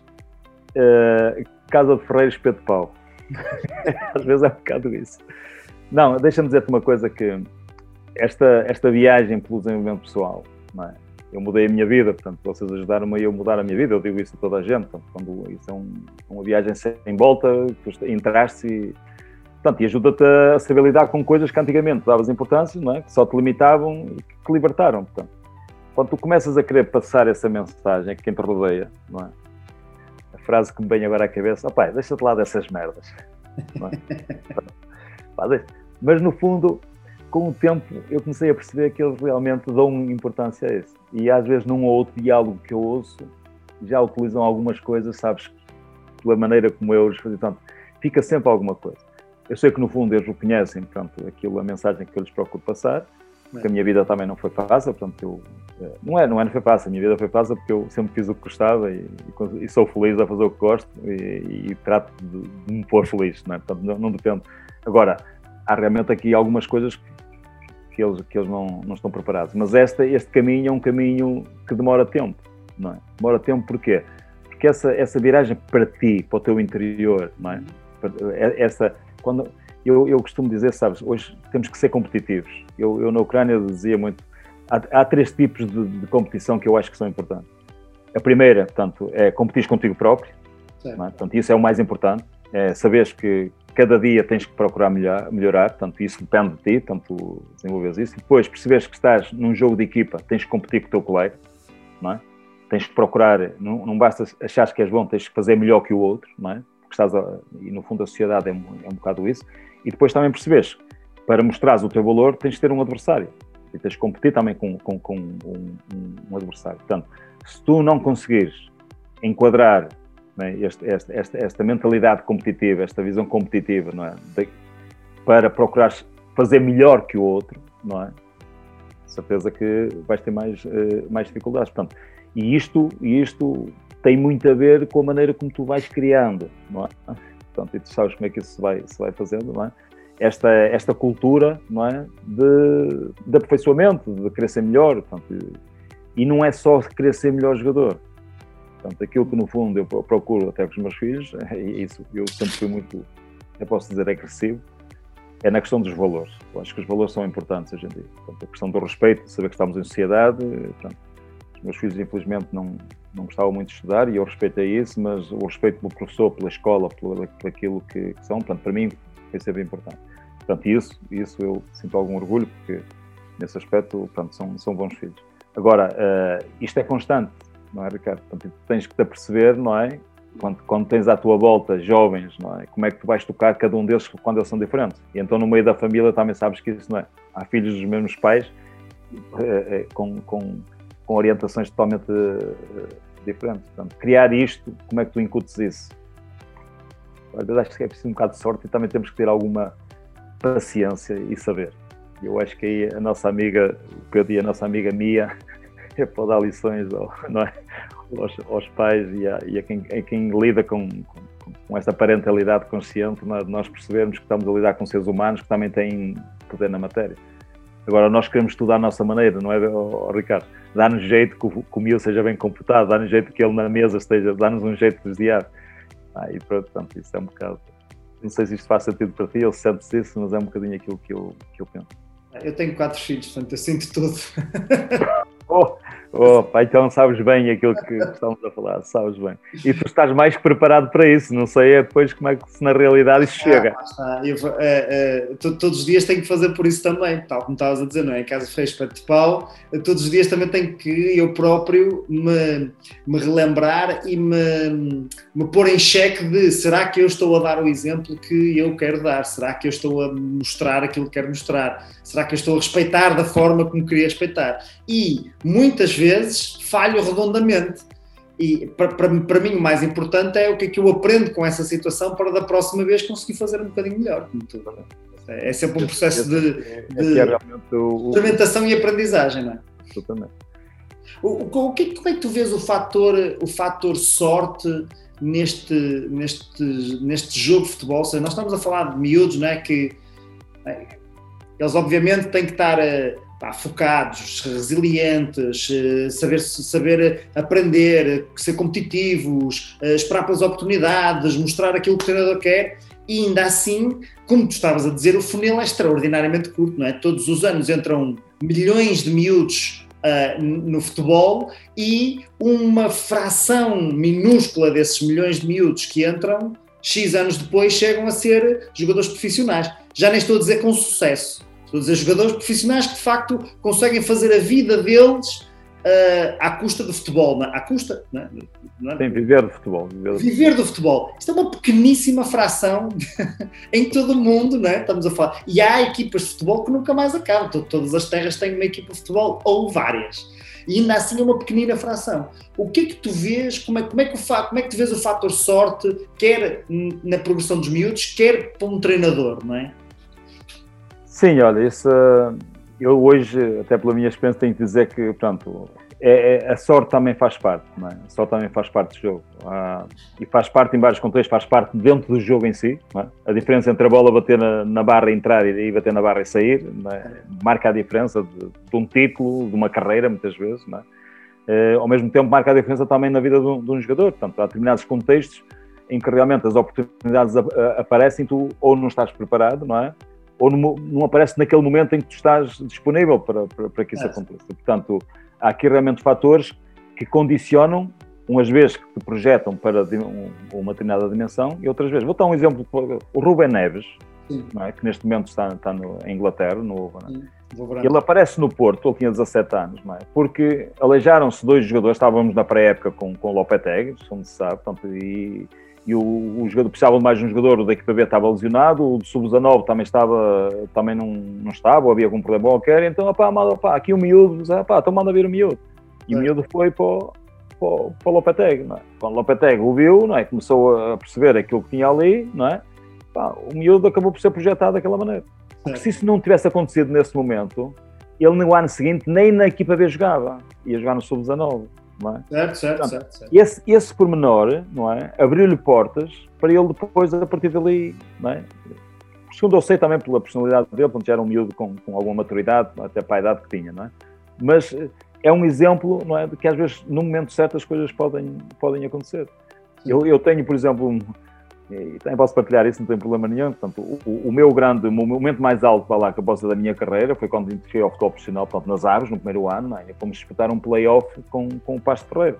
Portanto, eu nesse, nesse, ano já tinha eliminado o Pasto Ferreira para a taça, portanto, lá em casa do Pasto Ferreira, e depois no, fizemos dois jogos, empatámos nas Aves no play-off, e se eu tivesse ganho uh, nesse play-off, o Aves tinha subido divisão e o Pasto Ferreira tinha de ser. Eu vivi 18 anos em Pasto Ferreira. É? E sei que havia uma certa simpatia, até por aquilo, pela maneira como as minhas equipas jogavam e até por mim. É. Pronto, e eu, no final da época, quando até foi na, na conferência, perguntavam o que é que, qual era o meu futuro e tudo mais. Eu até me lembro que uma brinquei, brinquei um bocado e disse: o meu futuro eu não sei, porque hoje toda a gente está à procura de licenciados, jovens e ambiciosos. É? é, o perfil. E eu dizia: pá, eu, não sou licenciado, agora sou jovem e ambicioso, tenho 54 anos, 55 anos, mas estou na altura. Uh, mas o que, é, o que é que se passa? Eu senti que o, o meu nome não é? Estava em cima da mesa, podia ser uma hipótese até para poder, sabe-se lá, no ano seguinte até treinar o Pasto Ferreira. Só que neste contexto, o diretor desportivo que me levou, não é? Para as aves, que era o Dr. Marco Abreu, era nesse momento o diretor desportivo do Pasto Ferreira também, que é amigo pessoal e hoje em dia é, é o empresário do Paulo Fonseca. Sim. Era impensável o Paulo Fonseca estar no Porto, não é? E voltar ao Pasto Ferreira. Era impensável. Agora, a partir do momento em que se fala no Pasto Ferreira, depois dele já ter estado no Paz, é? ter, ter, ido à Liga dos Campeões, ter ficado em terceiro e não sei o que mais, era impensável, não é? Eu, que, que, que, que o Paulo Fonseca do Porto viesse para o Pasto Ferreira. Hum. E a partir do momento em que há essa hipótese, porque o Dr. Marco Abreu era amigo dele, portanto, e convenceu a via, ele, portanto, ainda bem, portanto, ele deu o passo atrás, o, o, o, meu nome deixou de, de funcionar. Portanto, se o Paulo Fonseca tivesse sucesso no Porto e continuasse lá, talvez eu hoje tivesse chegado à primeira. Portanto, eu, eu acho que não também, que eu acho que essas coisas, eu, eu não, não vivo com isso, eu acho que as coisas terão que acontecer se tiverem que acontecer. Mas há, há, indicadores, há algumas coisas que dizem, epá, fogo. Pronto, a partir do momento E o Paulo Fonseca não tem sucesso no Porto, eu, eu, eu como adepto de futebol e simpatizante uh, do Futebol Clube do Porto, lembro-me de muitos jogos em que foi Pá, isto que falhou para o Paulo Fonseca não, não ganhar, não estar em primeiro, não eliminar, por exemplo, o Atlético Madrid nos dois jogos, quase que ganhava os dois jogos ao Atlético Madrid na Liga dos Campeões, imensos jogos no campeonato em que com um autogolo, ou com isto, ou com aquilo. Há milhares de exemplos, Ricardo, em, em muitas situações, e tu acontecendo na tua vida, pá, por isto as coisas não aconteceram. Pronto, não, não tinha que ser. Se não tinha que ser, siga em frente. Portanto, eu habituei-me mas, mas isto voltando um bocadinho àquilo que, que é sorte, há realmente momentos decisivos na vida das pessoas. Agora, eu a mim não, não, não me aconteceu isto, mas aconteceram outras coisas maravilhosas, não? Portanto, que, na nossa vida. Que nós, nós lá está. Eu acho que há aqui sempre uma. O fator sorte, principalmente num, num, numa atividade desportiva em que eu acho que a principal diferença do futebol para uma empresa, e tu, tu, também tens empresas e também estás ligado ao mundo empresarial, portanto com certeza vais reconhecer também esta diferença, a principal é que eu sei quem é o meu adversário no futebol e jogo com ele ao domingo. É? Portanto, ele está ali, à minha frente, eu vou ali jogar com ele e pronto, e depois no final do jogo alguém ganha e alguém perde. É? Vamos ver. E é durante aqueles 90 minutos. Na empresa, tu tens aí muitos concorrentes da casa de baixinho. Não, não jogas com eles ao domingo, jogas todos os dias. Todos, os dias tens de ser melhor do que eles. Só que não é bem melhor do que eles, porque eles não estás. Não, não estás tu, não vai um, um, cliente comer ao teu e ao deles e diz: Ah, não, o de baixinho é melhor. Não é assim que isto funciona. Ou seja, não há. Ou seja, é, é, é um bocadinho diferente a forma como a coisa funciona. E aí o fator sorte eu acho que tem mais impacto porque são mesmo aqueles 90 minutos, há mesmo aquele penalti, aquele remate, aquele. Epá, entrou ou não entrou, e portanto há ali esse momento. Obviamente, isso só acontece a quem está preparado para isso. Não é? O Ruben Neves conseguiu isso porque estava preparado para isso. Tu tiveste, poderias ter tido essa oportunidade porque tinhas os resultados que tinhas, porque se não tivesse esses resultados e o trabalho que tinhas feito, não tinhas essa oportunidade. Portanto, há aqui de facto uma parte de preparação e de trabalho e de sim, É uma parte de... Nós dizemos que a sorte cruza a oportunidade com, com a, a, a competência, não é? Portanto, Se surgir a oportunidade e não houver a competência, depois também não é. E às vezes acontece muito isso, não é? E no futebol também, não é? E depois o futebol também é conhecimentos, é contactos. E os contactos colocam de um determinado patamar e depois chegas lá e não tiras partido, não é? Portanto, é. Hoje, hoje não é só a competência que te leva a determinados patamares. Certo, certo, certo, certo. maneira, pronto, sabes que Mas isso mesmo nas empresas é preciso cada vez mais, mais do que ser bom não chega. É, é, eu preciso de ser bom e conseguir mostrar que sou bom e fazer os outros crescer e, e fazer que os outros sejam bons também. E, e, e obviamente, conseguir criar uma, uma rede de contactos e de amizade e de, e de, de, valor criado nas pessoas que me rodeiam, que depois proporciona as coisas também, não é? Absolutamente. Eu acho que isso é muito importante. Portanto, não é só é, o, o que está à tua volta também cresça, não é? Portanto, não é só seres bom, é também é fazeres melhor que os outros e ao mesmo tempo fazeres com que as coisas à tua volta também, não é? Te ajudem a que que isso seja, seja realmente em que vincule e, pronto, e, e, e que promova também, de certa maneira, com, com, resultados. E falando em competência, como é que nós passamos de um momento em que o único treinador português, basicamente, que tinha ido para o estrangeiro era o Arthur Jorge, e, e temos hoje em dia pá, treinadores portugueses em tudo quanto é. Eu, eu, sou, eu ainda sou do tempo em que nenhum dos clubes dos três grandes tinha um treinador português, basicamente. E mal é, nem se pensava nisso, nem se pensava, tinha que vir um gajo de estrangeiro, tinha que vir um, um brasileiro, um italiano, um, pá, nem se pensava em treinadores portugueses. E hoje em dia é precisamente o oposto. Antes de se pensar num treinador estrangeiro ou de vir alguém, para vir alguém agora tinha que ser, sei lá, um Carlo Ancelotti que tinha que vir treinar aqui para tirar um lugar a um português, senão nem, nem, nem sequer estamos a ver quem é que poderia vir, não é? Como, como, como é que se deu esta inversão? Eu acho que o fator Mourinho foi muito importante. Não é? Portanto, o Mourinho abriu, de certa maneira, portas a portanto, tudo aquilo que foi o impacto não é, que ele causou com os resultados que teve portanto, e nos clubes onde andou, para que olhassem para o treinador português. Portanto, e a partir daí, eh, como isto funciona por modas, por tendências, não é? Portanto, há que ir perceber. Isto por um lado. Por outro lado, eh, a capacidade é? e a flexibilidade que, que, o treinador português tem de se adaptar é? Portanto, eh, aos contextos onde está, onde está inserido. Uhum. Ao mesmo tempo, aquilo que nós percebemos aqui, por eh, muita influência também, por, por aquilo que foi o, o trabalho do, do professor Vitor Frado, quando falamos de improvisação tática, portanto, que é uma metodologia de treino uhum. muito vocacionada para o jogo em si, portanto, para o modelo de jogo, quer dizer que nós fugimos muito daquilo que, é, que era o tradicional para investirmos mais numa metodologia onde eh, treinámos a jogar, não é? Certo. E isso, isso aproximou mais, mais eh, as exigências do jogo, não é? Eh, daquilo que depois a competição também, também, também precisava. Portanto, o treino virou-se muito mais para, para, para aquilo que, que o jogo em si necessitava. E isso foi uma coisa que também, em termos, chocou um bocadinho, mas que acabou por dar resultados é? portanto, e, e, depois, claro, sucesso atrás de sucesso, portanto, as coisas acabaram por, eh, por, ir, por ir crescendo. Mas essencialmente, portanto, essencialmente aquilo que eu, que eu, que eu sinto é, é realmente a capacidade que o treinador português tem de se, de se ambientar não é? e de se adaptar e depois ainda tem outra coisa, o treinador português, por norma, congrega à volta dele, portanto, é, é sociável, estás a perceber? É. Às vezes chegam, ah, eu sou, eu sou o fulano, como às vezes tínhamos alguns, alguns estrangeiros que chegavam cá e eu é que sei, tá, tá, e pronto. E não, não, nós temos, nós temos essa capacidade, não é, de, pronto, de nos darmos e depois também mostramos uma coisa que eu acho que é importante, que é, que é, que é a paixão. Nós somos, somos latinos, sabes, somos pronto, apaixonados.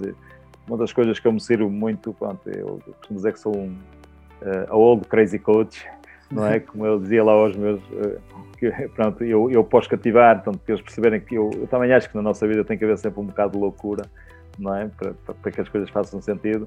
E o futebol às vezes também é isso, e as relações pessoais também, também são isso. Portanto, esta capacidade de nós criarmos o tal rapport, não é? Portanto, a tal empatia com quem nos rodeia, para depois, pronto, vamos juntos e podermos, e podermos eh, atingir os resultados, portanto, que no fundo são precisos para nós depois no, no, nos mantermos mas eu acho que o fator principal foi realmente uh, as portas que o Mourinho abriu, não é? Para que se olhasse e depois esta, esta onda de, de, de metodologia de treino ligada muito ao, ao, jogo, treinar a jogar, que nos, uh, que nos uh, distanciou um bocadinho das outras metodologias e pronto, e, e que acaba por, por, ter algum impacto e marcar a diferença.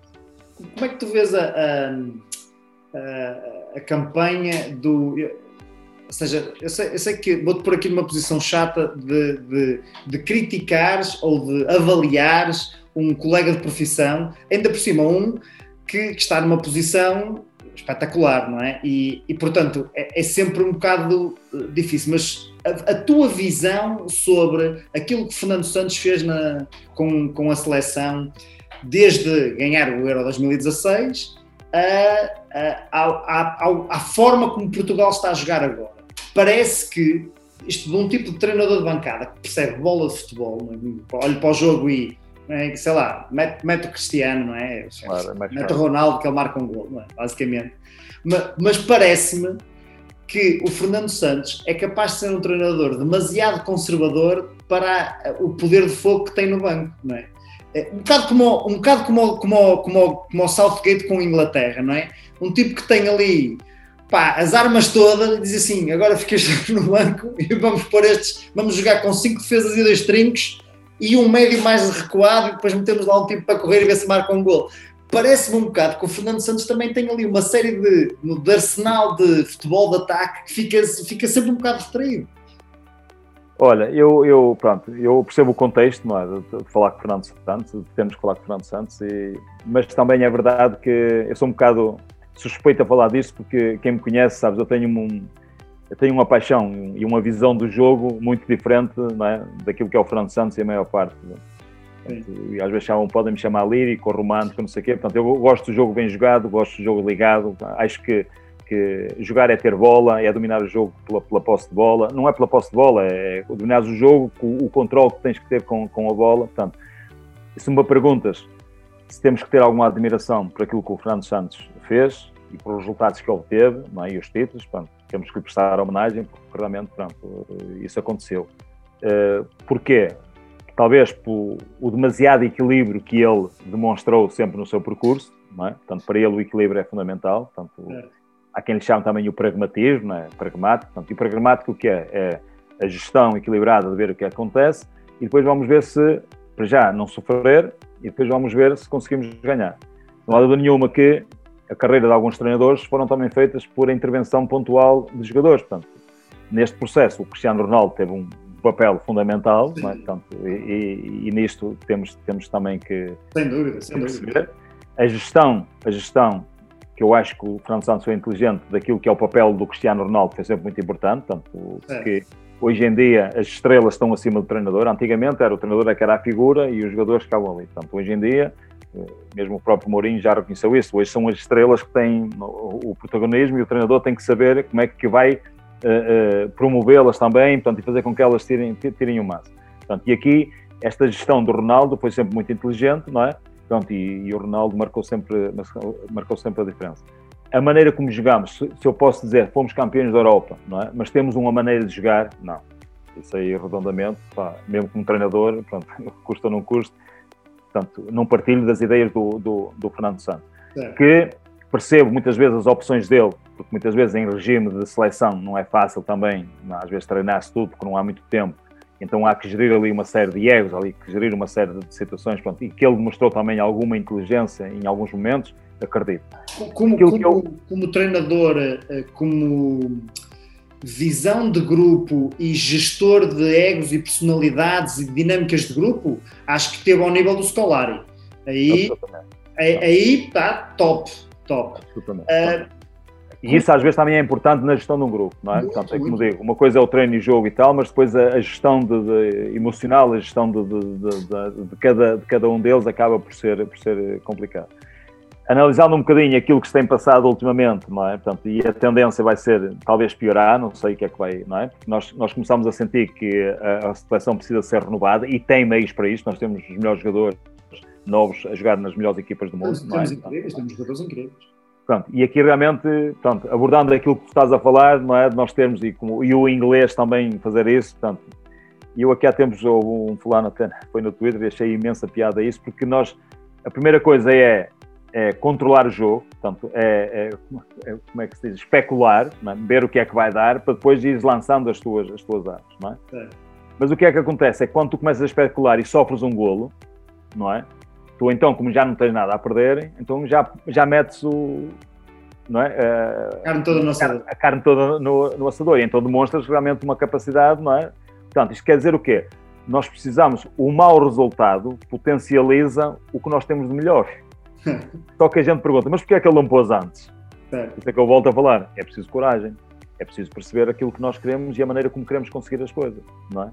Agora, eu gostava de dizer assim, nós somos campeões da Europa porque temos um estilo de jogo, não é? O que nos caracteriza é um jogo pá, bem jogado, daqui, dali, de controle. E nós falamos que temos, muita gente fala aqui, eu às vezes até costumo dizer, no futebol positivo, não é? Há muita gente, muitos treinadores, ah, pá, gostamos, foi, pá, temos um futebol positivo e eu costumo dizer, Ricardo, um grau é positivo, mas é um freio dos diabos, não é?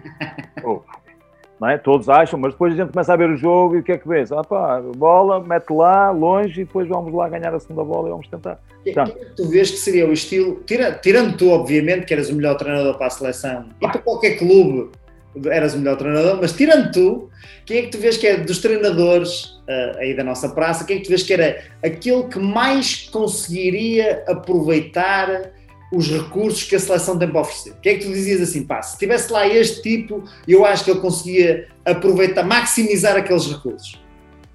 Olha, isso não é fácil. Nós sabemos que o Mourinho já disse que um dia queria ser selecionador, mas eu também não olho para o Mourinho. Portanto, tenho admiração por toda a carreira dele e tudo aquilo que ele proporcionou, portanto, e tudo mais. Mas não é propriamente neste momento, não é, não é, não é das minhas preferências. Mas deixava aqui um, um espaçozinho para o, para o André Vilas Boas, é? no sentido de poder ser alguém, pronto, também já está num patamar onde já ganhou, já, já, não, já, já o que o arrasta já são outras coisas, e dele poder dar talvez um bocadinho é? mais de dar e de, e de, liberdade e talvez criar ali outras coisas que possam, que possam. Agora, eu compreendo, compreendo, como digo, eu tenho a capacidade suficiente para entender que futebol joga-se com ideias, não é? E, e, há muita maneira de ganhar, de jogar, de treinar, e todas elas ganham e perdem e tudo mais. Então, tenho essa flexibilidade para entender e para respeitar. Agora, que realmente gostava que Portugal fizesse escola, não é? Não pela especulação do jogo, ou porque num determinado momento teve o Cristiano Ronaldo, mas porque realmente tem talento e usa esse talento, usa-o sempre possível, para realmente uh, uh, poder ganhar jogos, não é? Uh, mas se não ganhar jogos, pelo menos deixar uma marca. É? Portanto, aquilo que eu acho que a Espanha neste momento conseguiu. Portanto, a Espanha, pronto, o Barcelona marcou, uh, mas a Espanha tem um estilo de jogo, tem uma maneira de jogar. E até não ganhou, até foi eliminada, mas, mas a gente olha e vê que há ali uma coisa que os caracteriza. E nós, infelizmente, não, penso que não temos isso. Nós especulamos o jogo em função Eu acho que.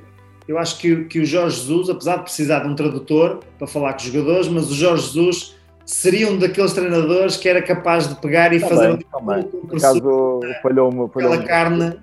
E eu penso que ele talvez possa vir, possa vir a chegar lá. Curiosamente, falaste aí de Espanha que tinha uma marca, que deixou uma marca característica, não é? Tem ali dois ou três jogadores que de facto fizeram ali uh, uma dinâmica de jogo. Mas já estão a aparecer outros lá que já estão a impor-se também pela mesma maneira, portanto, pela maneira como, como o movimento uh, tratam a bola, pela maneira como, como, como, como se movimentam. Por outro lado, a grande surpresa foi uh, uh, o de facto o jogo incaracterístico italiano, não é? Que desta vez parecia. parecia... Mas eu, eu, sabes que, pronto, sabendo das minhas preferências, portanto, gosto. aquilo que eu acho que foi muito importante nos últimos anos, nos últimos 10 anos, e agora até com, mesmo com a Inglaterra e mesmo com a Itália, depois nós olharmos, por exemplo, para uma Alemanha que aqui há uns anos atrás portanto, cortaram com aquilo que era o futebol físico e tudo mais, e, e mesmo a nível de, daquilo que foi política desportiva alemã da Federação, foi investirem num futebol mais técnico, não é? é. portanto, uma, mais trabalhado. É. E aquilo que nós vimos agora é que nós já não vimos, vimos uma, uma, uma Itália que não é só o processo defensivo, vimos uma é. Itália que já domina os vários momentos do jogo, em que, porquê? Porque tem bons jogadores, portanto, às vezes esquecemos que a nível de seleção, isso é que eu às vezes não aceito essa, essa especulação do jogo, de investir só no erro e ver. Estamos a falar de seleção, estamos a falar dos melhores jogadores do mundo, não é? Podemos dizer, pronto, não temos tanto tempo para trabalhar, pronto, mas estamos a falar de, de jogadores que têm tudo, o selecionador pode escolher de tudo, não é? Portanto, pode realmente apresentar e, e lutar por, por, por, por, por um jogo, não é? Que, que pronto, motivo também mais, agora eu falo, por exemplo, até que estão, estava mais ligado à Ucrânia, não é? Portanto, os ucranianos, eu acho que eles têm, têm potencial e têm, têm talento, mas eles estão sempre ali na defensiva. Portanto, é muito triste eh, estás a condicionar o, o, teu talento só ao potencial do adversário. Agora, nós aqui, nós temos essa, essa capacidade. Então, se os nossos jogadores jogam ao mais alto nível, se têm protagonismo nos clubes onde estão, não é? às vezes até é difícil neste momento metê-los todos, mas há que arranjar aqui dinâmicas e espaço onde esses talentos se possam evidenciar. Agora, o problema é que nós achamos que os talentos não estão preparados para outras coisas do jogo. Ou para mim, o que não é verdade. O talento não sabe defender, não tem intensidade, não percebe do jogo, portanto, só joga com bola. Para mim, não é verdade. Portanto, isso é um dos mitos que anda no futebol para desculpar muita, muita falta de coragem. E isso é o que me custa mais aceitar mas gosto da tua ideia pá, de, de ver o Jorge Jesus talvez a criar aqui uma. Pá, é, assim, eu, eu uh, uh, gostando ou não do estilo e do estilo pessoal de comunicacional não, não, me, não me atrai, mas a nível de futebol é daquele que de facto consegue pôr as equipas a fazer um rolo compressor em cima dos outros. Aqui para é futebol de ataque não há hipótese, ali é mesmo futebol para atacar e para mexer e para mandar e para golear. Faz parte da personalidade dele e é isso que eu, pronto, que eu, que eu admiro também nele, não é? Portanto, ele tem essa, essa visão pronto, e, e, os jogadores vão atrás. É que os jogadores vão atrás. Os jogadores estão lá para jogar, não estão lá para sofrer nem para andar. Os jogadores não gostam de. Diz ao Bernardo que tem que vir acompanhar o lateral, pronto, ele vem, só que depois não joga. Não é? Foi o que aconteceu. Só joga, e depois, quando se apercebe, já está cá fora, nós vimos, o Bernardo não joga nada. Não joga nada porque a primeira intenção era não acontecer o que aconteceu contra a Alemanha, era vir acompanhar o lateral. É. E ele veio, é? Portanto, e é isso que eu às vezes não aceito não é? Portanto, nós, quando incutimos uma determinada responsabilidade para controlar o adversário, portanto, o Bernardo, que joga no, no melhor clube do mundo, não é? A top, foi o, o coitadinho que teve que andar atrás de um, de um gajo que, não é? que, que, que, comparado com o clube onde ele andava, não, não, valia muito. Portanto, e isto, lá está, o Bernardo cumpriu, só que não jogou. Não jogando não mostra o que ao intervalo, o que é passado um bocado saiu. É? Nós, ei, o Bernardo não jogou nada. Portanto, isto é tudo muito. Não é? Agora, claro que a gente compreende. É? sendo que este, campe este campeonato foi, foi, foi uh, espetacular no, na, na, saída das grandes seleções, ou das potenciais seleções que iam ganhar, não é? Uh, a França tem, tem, tem mais uma daquelas seleções que até, até mete medo, só olhar, para, só olhar para o 11 inicial e para os que estão no banco até mete medo e foi eliminada. Uh, a Alemanha a mesma coisa, Portugal a mesma coisa, Espanha foi a que se aguentou mais não é? E, e, pronto, depois tivemos uma final de Itália-Inglaterra, que não é propriamente a final mais normal, apesar de Itália ser uma, uma catedrática de finais. Uh, Mas eu acho que melhoraram muito, tanto a Inglaterra melhoraram muito. A Inglaterra, num jogo contra a Dinamarca, a acabar, também já estavam a ganhar. Esteve ali 3 minutos em que andaram a circular a bola, nem sequer queriam marcar gol, portanto, controlaram o jogo pela bola. Portanto, já, já, já, portanto, já há uma intenção por trás, de, é? portanto, diferente daquilo que é, que, que é normal. Portanto, isso eu gosto, gosto, eu pessoalmente gosto dessa, dessa gestão do jogo. Portanto, o jogo não tem que ser sempre. Nós temos a bola, podemos atacar e podemos defender mesmo com bola, porque se o adversário não tiver a bola, não é? Eu costumo dizer que para mim jogar bem é não perder bola e, e, e marcar golo, como defender é uma consequência de perderes bola. Portanto, se não perderes a bola, também estás a defender porque o adversário não a tem não te marca golo. Não é? Portanto, Sim. é um bocado por aí. Mas isso, portanto, é outra discussão. Se, uh, uh, em, em, jeito de, de, de, de despedida, Fernando, onde é que tu achas que, ou, ou seja, se tu pudesse escolher, né, se eu dissesse assim, olha, podes escolher qualquer clube, qualquer seleção, qualquer país, qualquer camada jovem ou sénior, onde é que tu gostavas de dizias assim, pá, qual, qual, é a tua cadeira de sonho, não é? Como falaste ali no André Vilas Boas, eu lembro da, da cadeira de sonho do André Vilas Boas, não é? Qual era a tua cadeira de sonho, aquela que dizias assim, pá, se eu pudesse fazer isto aqui, acho que ia, ia ter o clube que tem a filosofia que eu me enquadrar bem, o projeto, etc. É assim, eu não queria morrer sem ir ao Brasil. Já disse à minha esposa que não queria morrer sem ir ao Brasil, porque eu acho que sou um apaixonado pela, pela técnica, pronto, e acho que.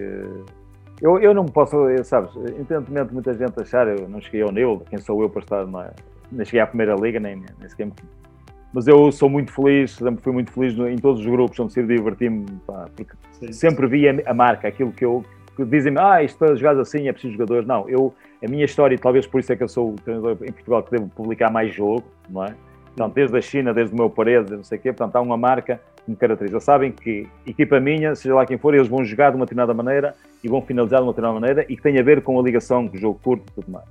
Agora, uh, poderes treinar no Brasil, apesar de todo o, o cenário, não é? No Brasil os treinadores só, só, só duram três meses, não é? Estás a saber? É um, é um contexto. Mas uh, vou-te dizer uma coisa, uh, onde eu queria era realmente criar num contexto onde realmente tivesse potencial técnico, não é? E, é. e, e tempo, também tem, tem que mostrar resultados, Uh, para provar para provar que se pode ganhar não é numa determinada maneira e jogando bem acreditando nos, nos jogadores perguntas-me assim mas qual é a cadeira de sonho qual é foi como eu, foi, foi como eu te disse, há realmente clubes que têm todas as condições, não é? Por isso é que eu sou um bocado crítico quando dizem que na Primeira Liga ah, é preciso ter jogadores para isso. Na Primeira Liga, quem são os melhores jogadores, não é? Agora, mas porque eles não podem jogar assim porque são mancos, têm algum problema, não jogam com a canela? Não, agora, e, e, a prova disso é que eu, pronto, em todos os contextos, os jogadores acabaram por se relacionar, portanto é uma questão de, de relacionar. Por isso, eu não tenho propriamente uma cadeira de sonho, tenho, é, se, e se puder, até quando puder, é poder ter, ter um sítio onde eu possa realmente, me queiram, e eu possa, mais uma vez, portanto, fazer com que os jogadores façam coisas que não faziam antes. Portanto, eu, é fugir um bocado do tradicional, portanto, eu ando sempre no contra, não é? Uh, à procura de coisas, a trabalhar a pressão, eu trabalho a fugar a pressão, portanto, para eles perceberem que têm que andar atrás da bola, portanto, diverte-me isso, isso diverte-me sair do, do, do, daquilo que é, que é normal.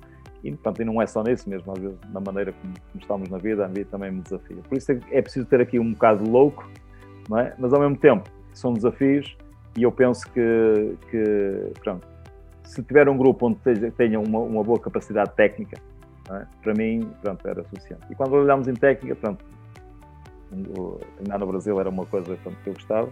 Agora, claro, quando aliamos ao estilo de jogo, aquilo que mais me seduz neste momento é a Espanha. A Espanha, porque são realmente um contexto onde já é muito essa, essa cultura, em alguns clubes, não é? Não, não Por isso, a minha cadeira de sonho, olha, é continuar dia a dia Uh, e esta hoje, estou aqui sentado, foi um sonho, foi o primeiro estar aqui a partilhar contigo, pudesse-me falar de outras coisas também. Uh, e por isso, Ricardo, podia também agradecer-te muito esta, esta oportunidade e esta. E, esta e, e lá está, o Elhota aqui a falar de coisas malucas, mas também és um bocado, és um bocado culpado disso, porque também tiveste na Gênesis no início, não é? De virar-se um bocado aqui os, os fusíveis, tu e o Pedro. E a meia, portanto, pessoas que eu, que eu volto e meia têm necessidade de ir à procura, porque eu preciso de, de energia positiva e eles fazem-me sempre fazem-me sempre sentir isso. Às vezes já digo, precisamos marcar um café para ir falar aí de, de algumas, algumas loucuras. É isso mesmo. Por isso, Ricardo, é, muito obrigado, foi um prazer. Pá, e agora, quando vies aqui à minha casa, se eu estiver agora por aqui, opá, terei muito gosto de dar-te um abraço. Da próxima vez que eu for aí, eu digo. E vou dizer à minha esposa, que ela agora já sabe, olha, está ali o Ricardo, pá, já pode dizer. Agora já, já, já me denuncia também. Absolutamente. absolutamente. Nando, olha, muito obrigado por estas duas horinhas de, de, de conversa. Nem, nem sei. Muita coisa. Eu andei a estar papado, sabes? Falo, falo pelos cotovelos, pá, também é um problema que eu tenho. Não, mas acho, acho que foi muito, para mim foi muito interessante, porque eu, eu, eu gosto destes temas e de perceber o que é que está por trás. Uma das coisas que, que, eu, que eu mais gosto é de estudar uh, outras pessoas e de perceber o que é que está por trás, o que é que faz a diferença, as pequenas coisas que fazem a diferença de diferença. E este, este, à conversa é exatamente um, um momento que, que, eu quero que se proporcione para as pessoas que estão desse lado e deste lado e este, todos aqueles que estão a ver, de verem um bocadinho mais que é que faz a diferença, como é que as pessoas pensam, como é que ordenam os seus pensamentos. Porque acho que quando, quanto mais nós conseguimos perceber o mindset destas pessoas que estão a fazer algo de diferente, estão a, a mostrar algo diferente, mais nós também conseguimos evoluir nos nossos resultados e retirar daqui alguma coisinha. Acho que há aqui ótimas pérolas que as pessoas podem tirar, eu já tirei algumas também nesta conversa. Resultados, falaste bem, resultados. O treinador vive de resultados. Mas na nossa vida também há bons resultados que conseguimos e que eu, eu, só para acabar, portanto, as coisas, as coisas mais importantes da vida não são coisas, não é? É uma frase que eu aqui há tempos também eu, eu li e, e, fixei, não é? E este é um desses momentos, portanto, é, por isso é muita gente me pergunta, não, eu, eu não ando no futebol, eu ando a fazer o que gosto, ando a divertir a fazer o que gosto. E isso às vezes não tem valor. É como ao ganhar. Ganhar o quê? Ganhar um jogo, ganhar um campeonato, ser campeão. Não, não é isso. Eu no futebol e na nossa vida ganhamos muitas coisas que não são coisas é. Portanto, isto são realmente sentimentos e, e, avaliar sentimentos e emoções pá, não está ao alcance de todos. Mas eu acho que a nossa vida precisa de ser mais emocional e, e vivermos mais e deixarmos de, de, olhar para, para coisas que no fundo não têm importância nenhuma. Mas isso era outra conversa. São outros, outros 300, não é? Outra coisa. Para, Ricardo, umas duas horas. Oh, isso então, ui, então é que tínhamos aí histórias, histórias uh, fantásticas. Olha, Fernando, muito obrigado. Muito obrigado eu também, pá, foi um prazer, pá, e bem-ajas para ti, que também que tudo corra, né? corra e procures a tua cadeira de sonho. Procura a tua cadeira de sonho também. Para te divertir mais um bocadinho. É isso, pá, é isso. Tá, Ricardo, obrigado, obrigado por, por esta oportunidade, está bem? Ah, um abraço, obrigado, obrigado eu, obrigado, até à próxima.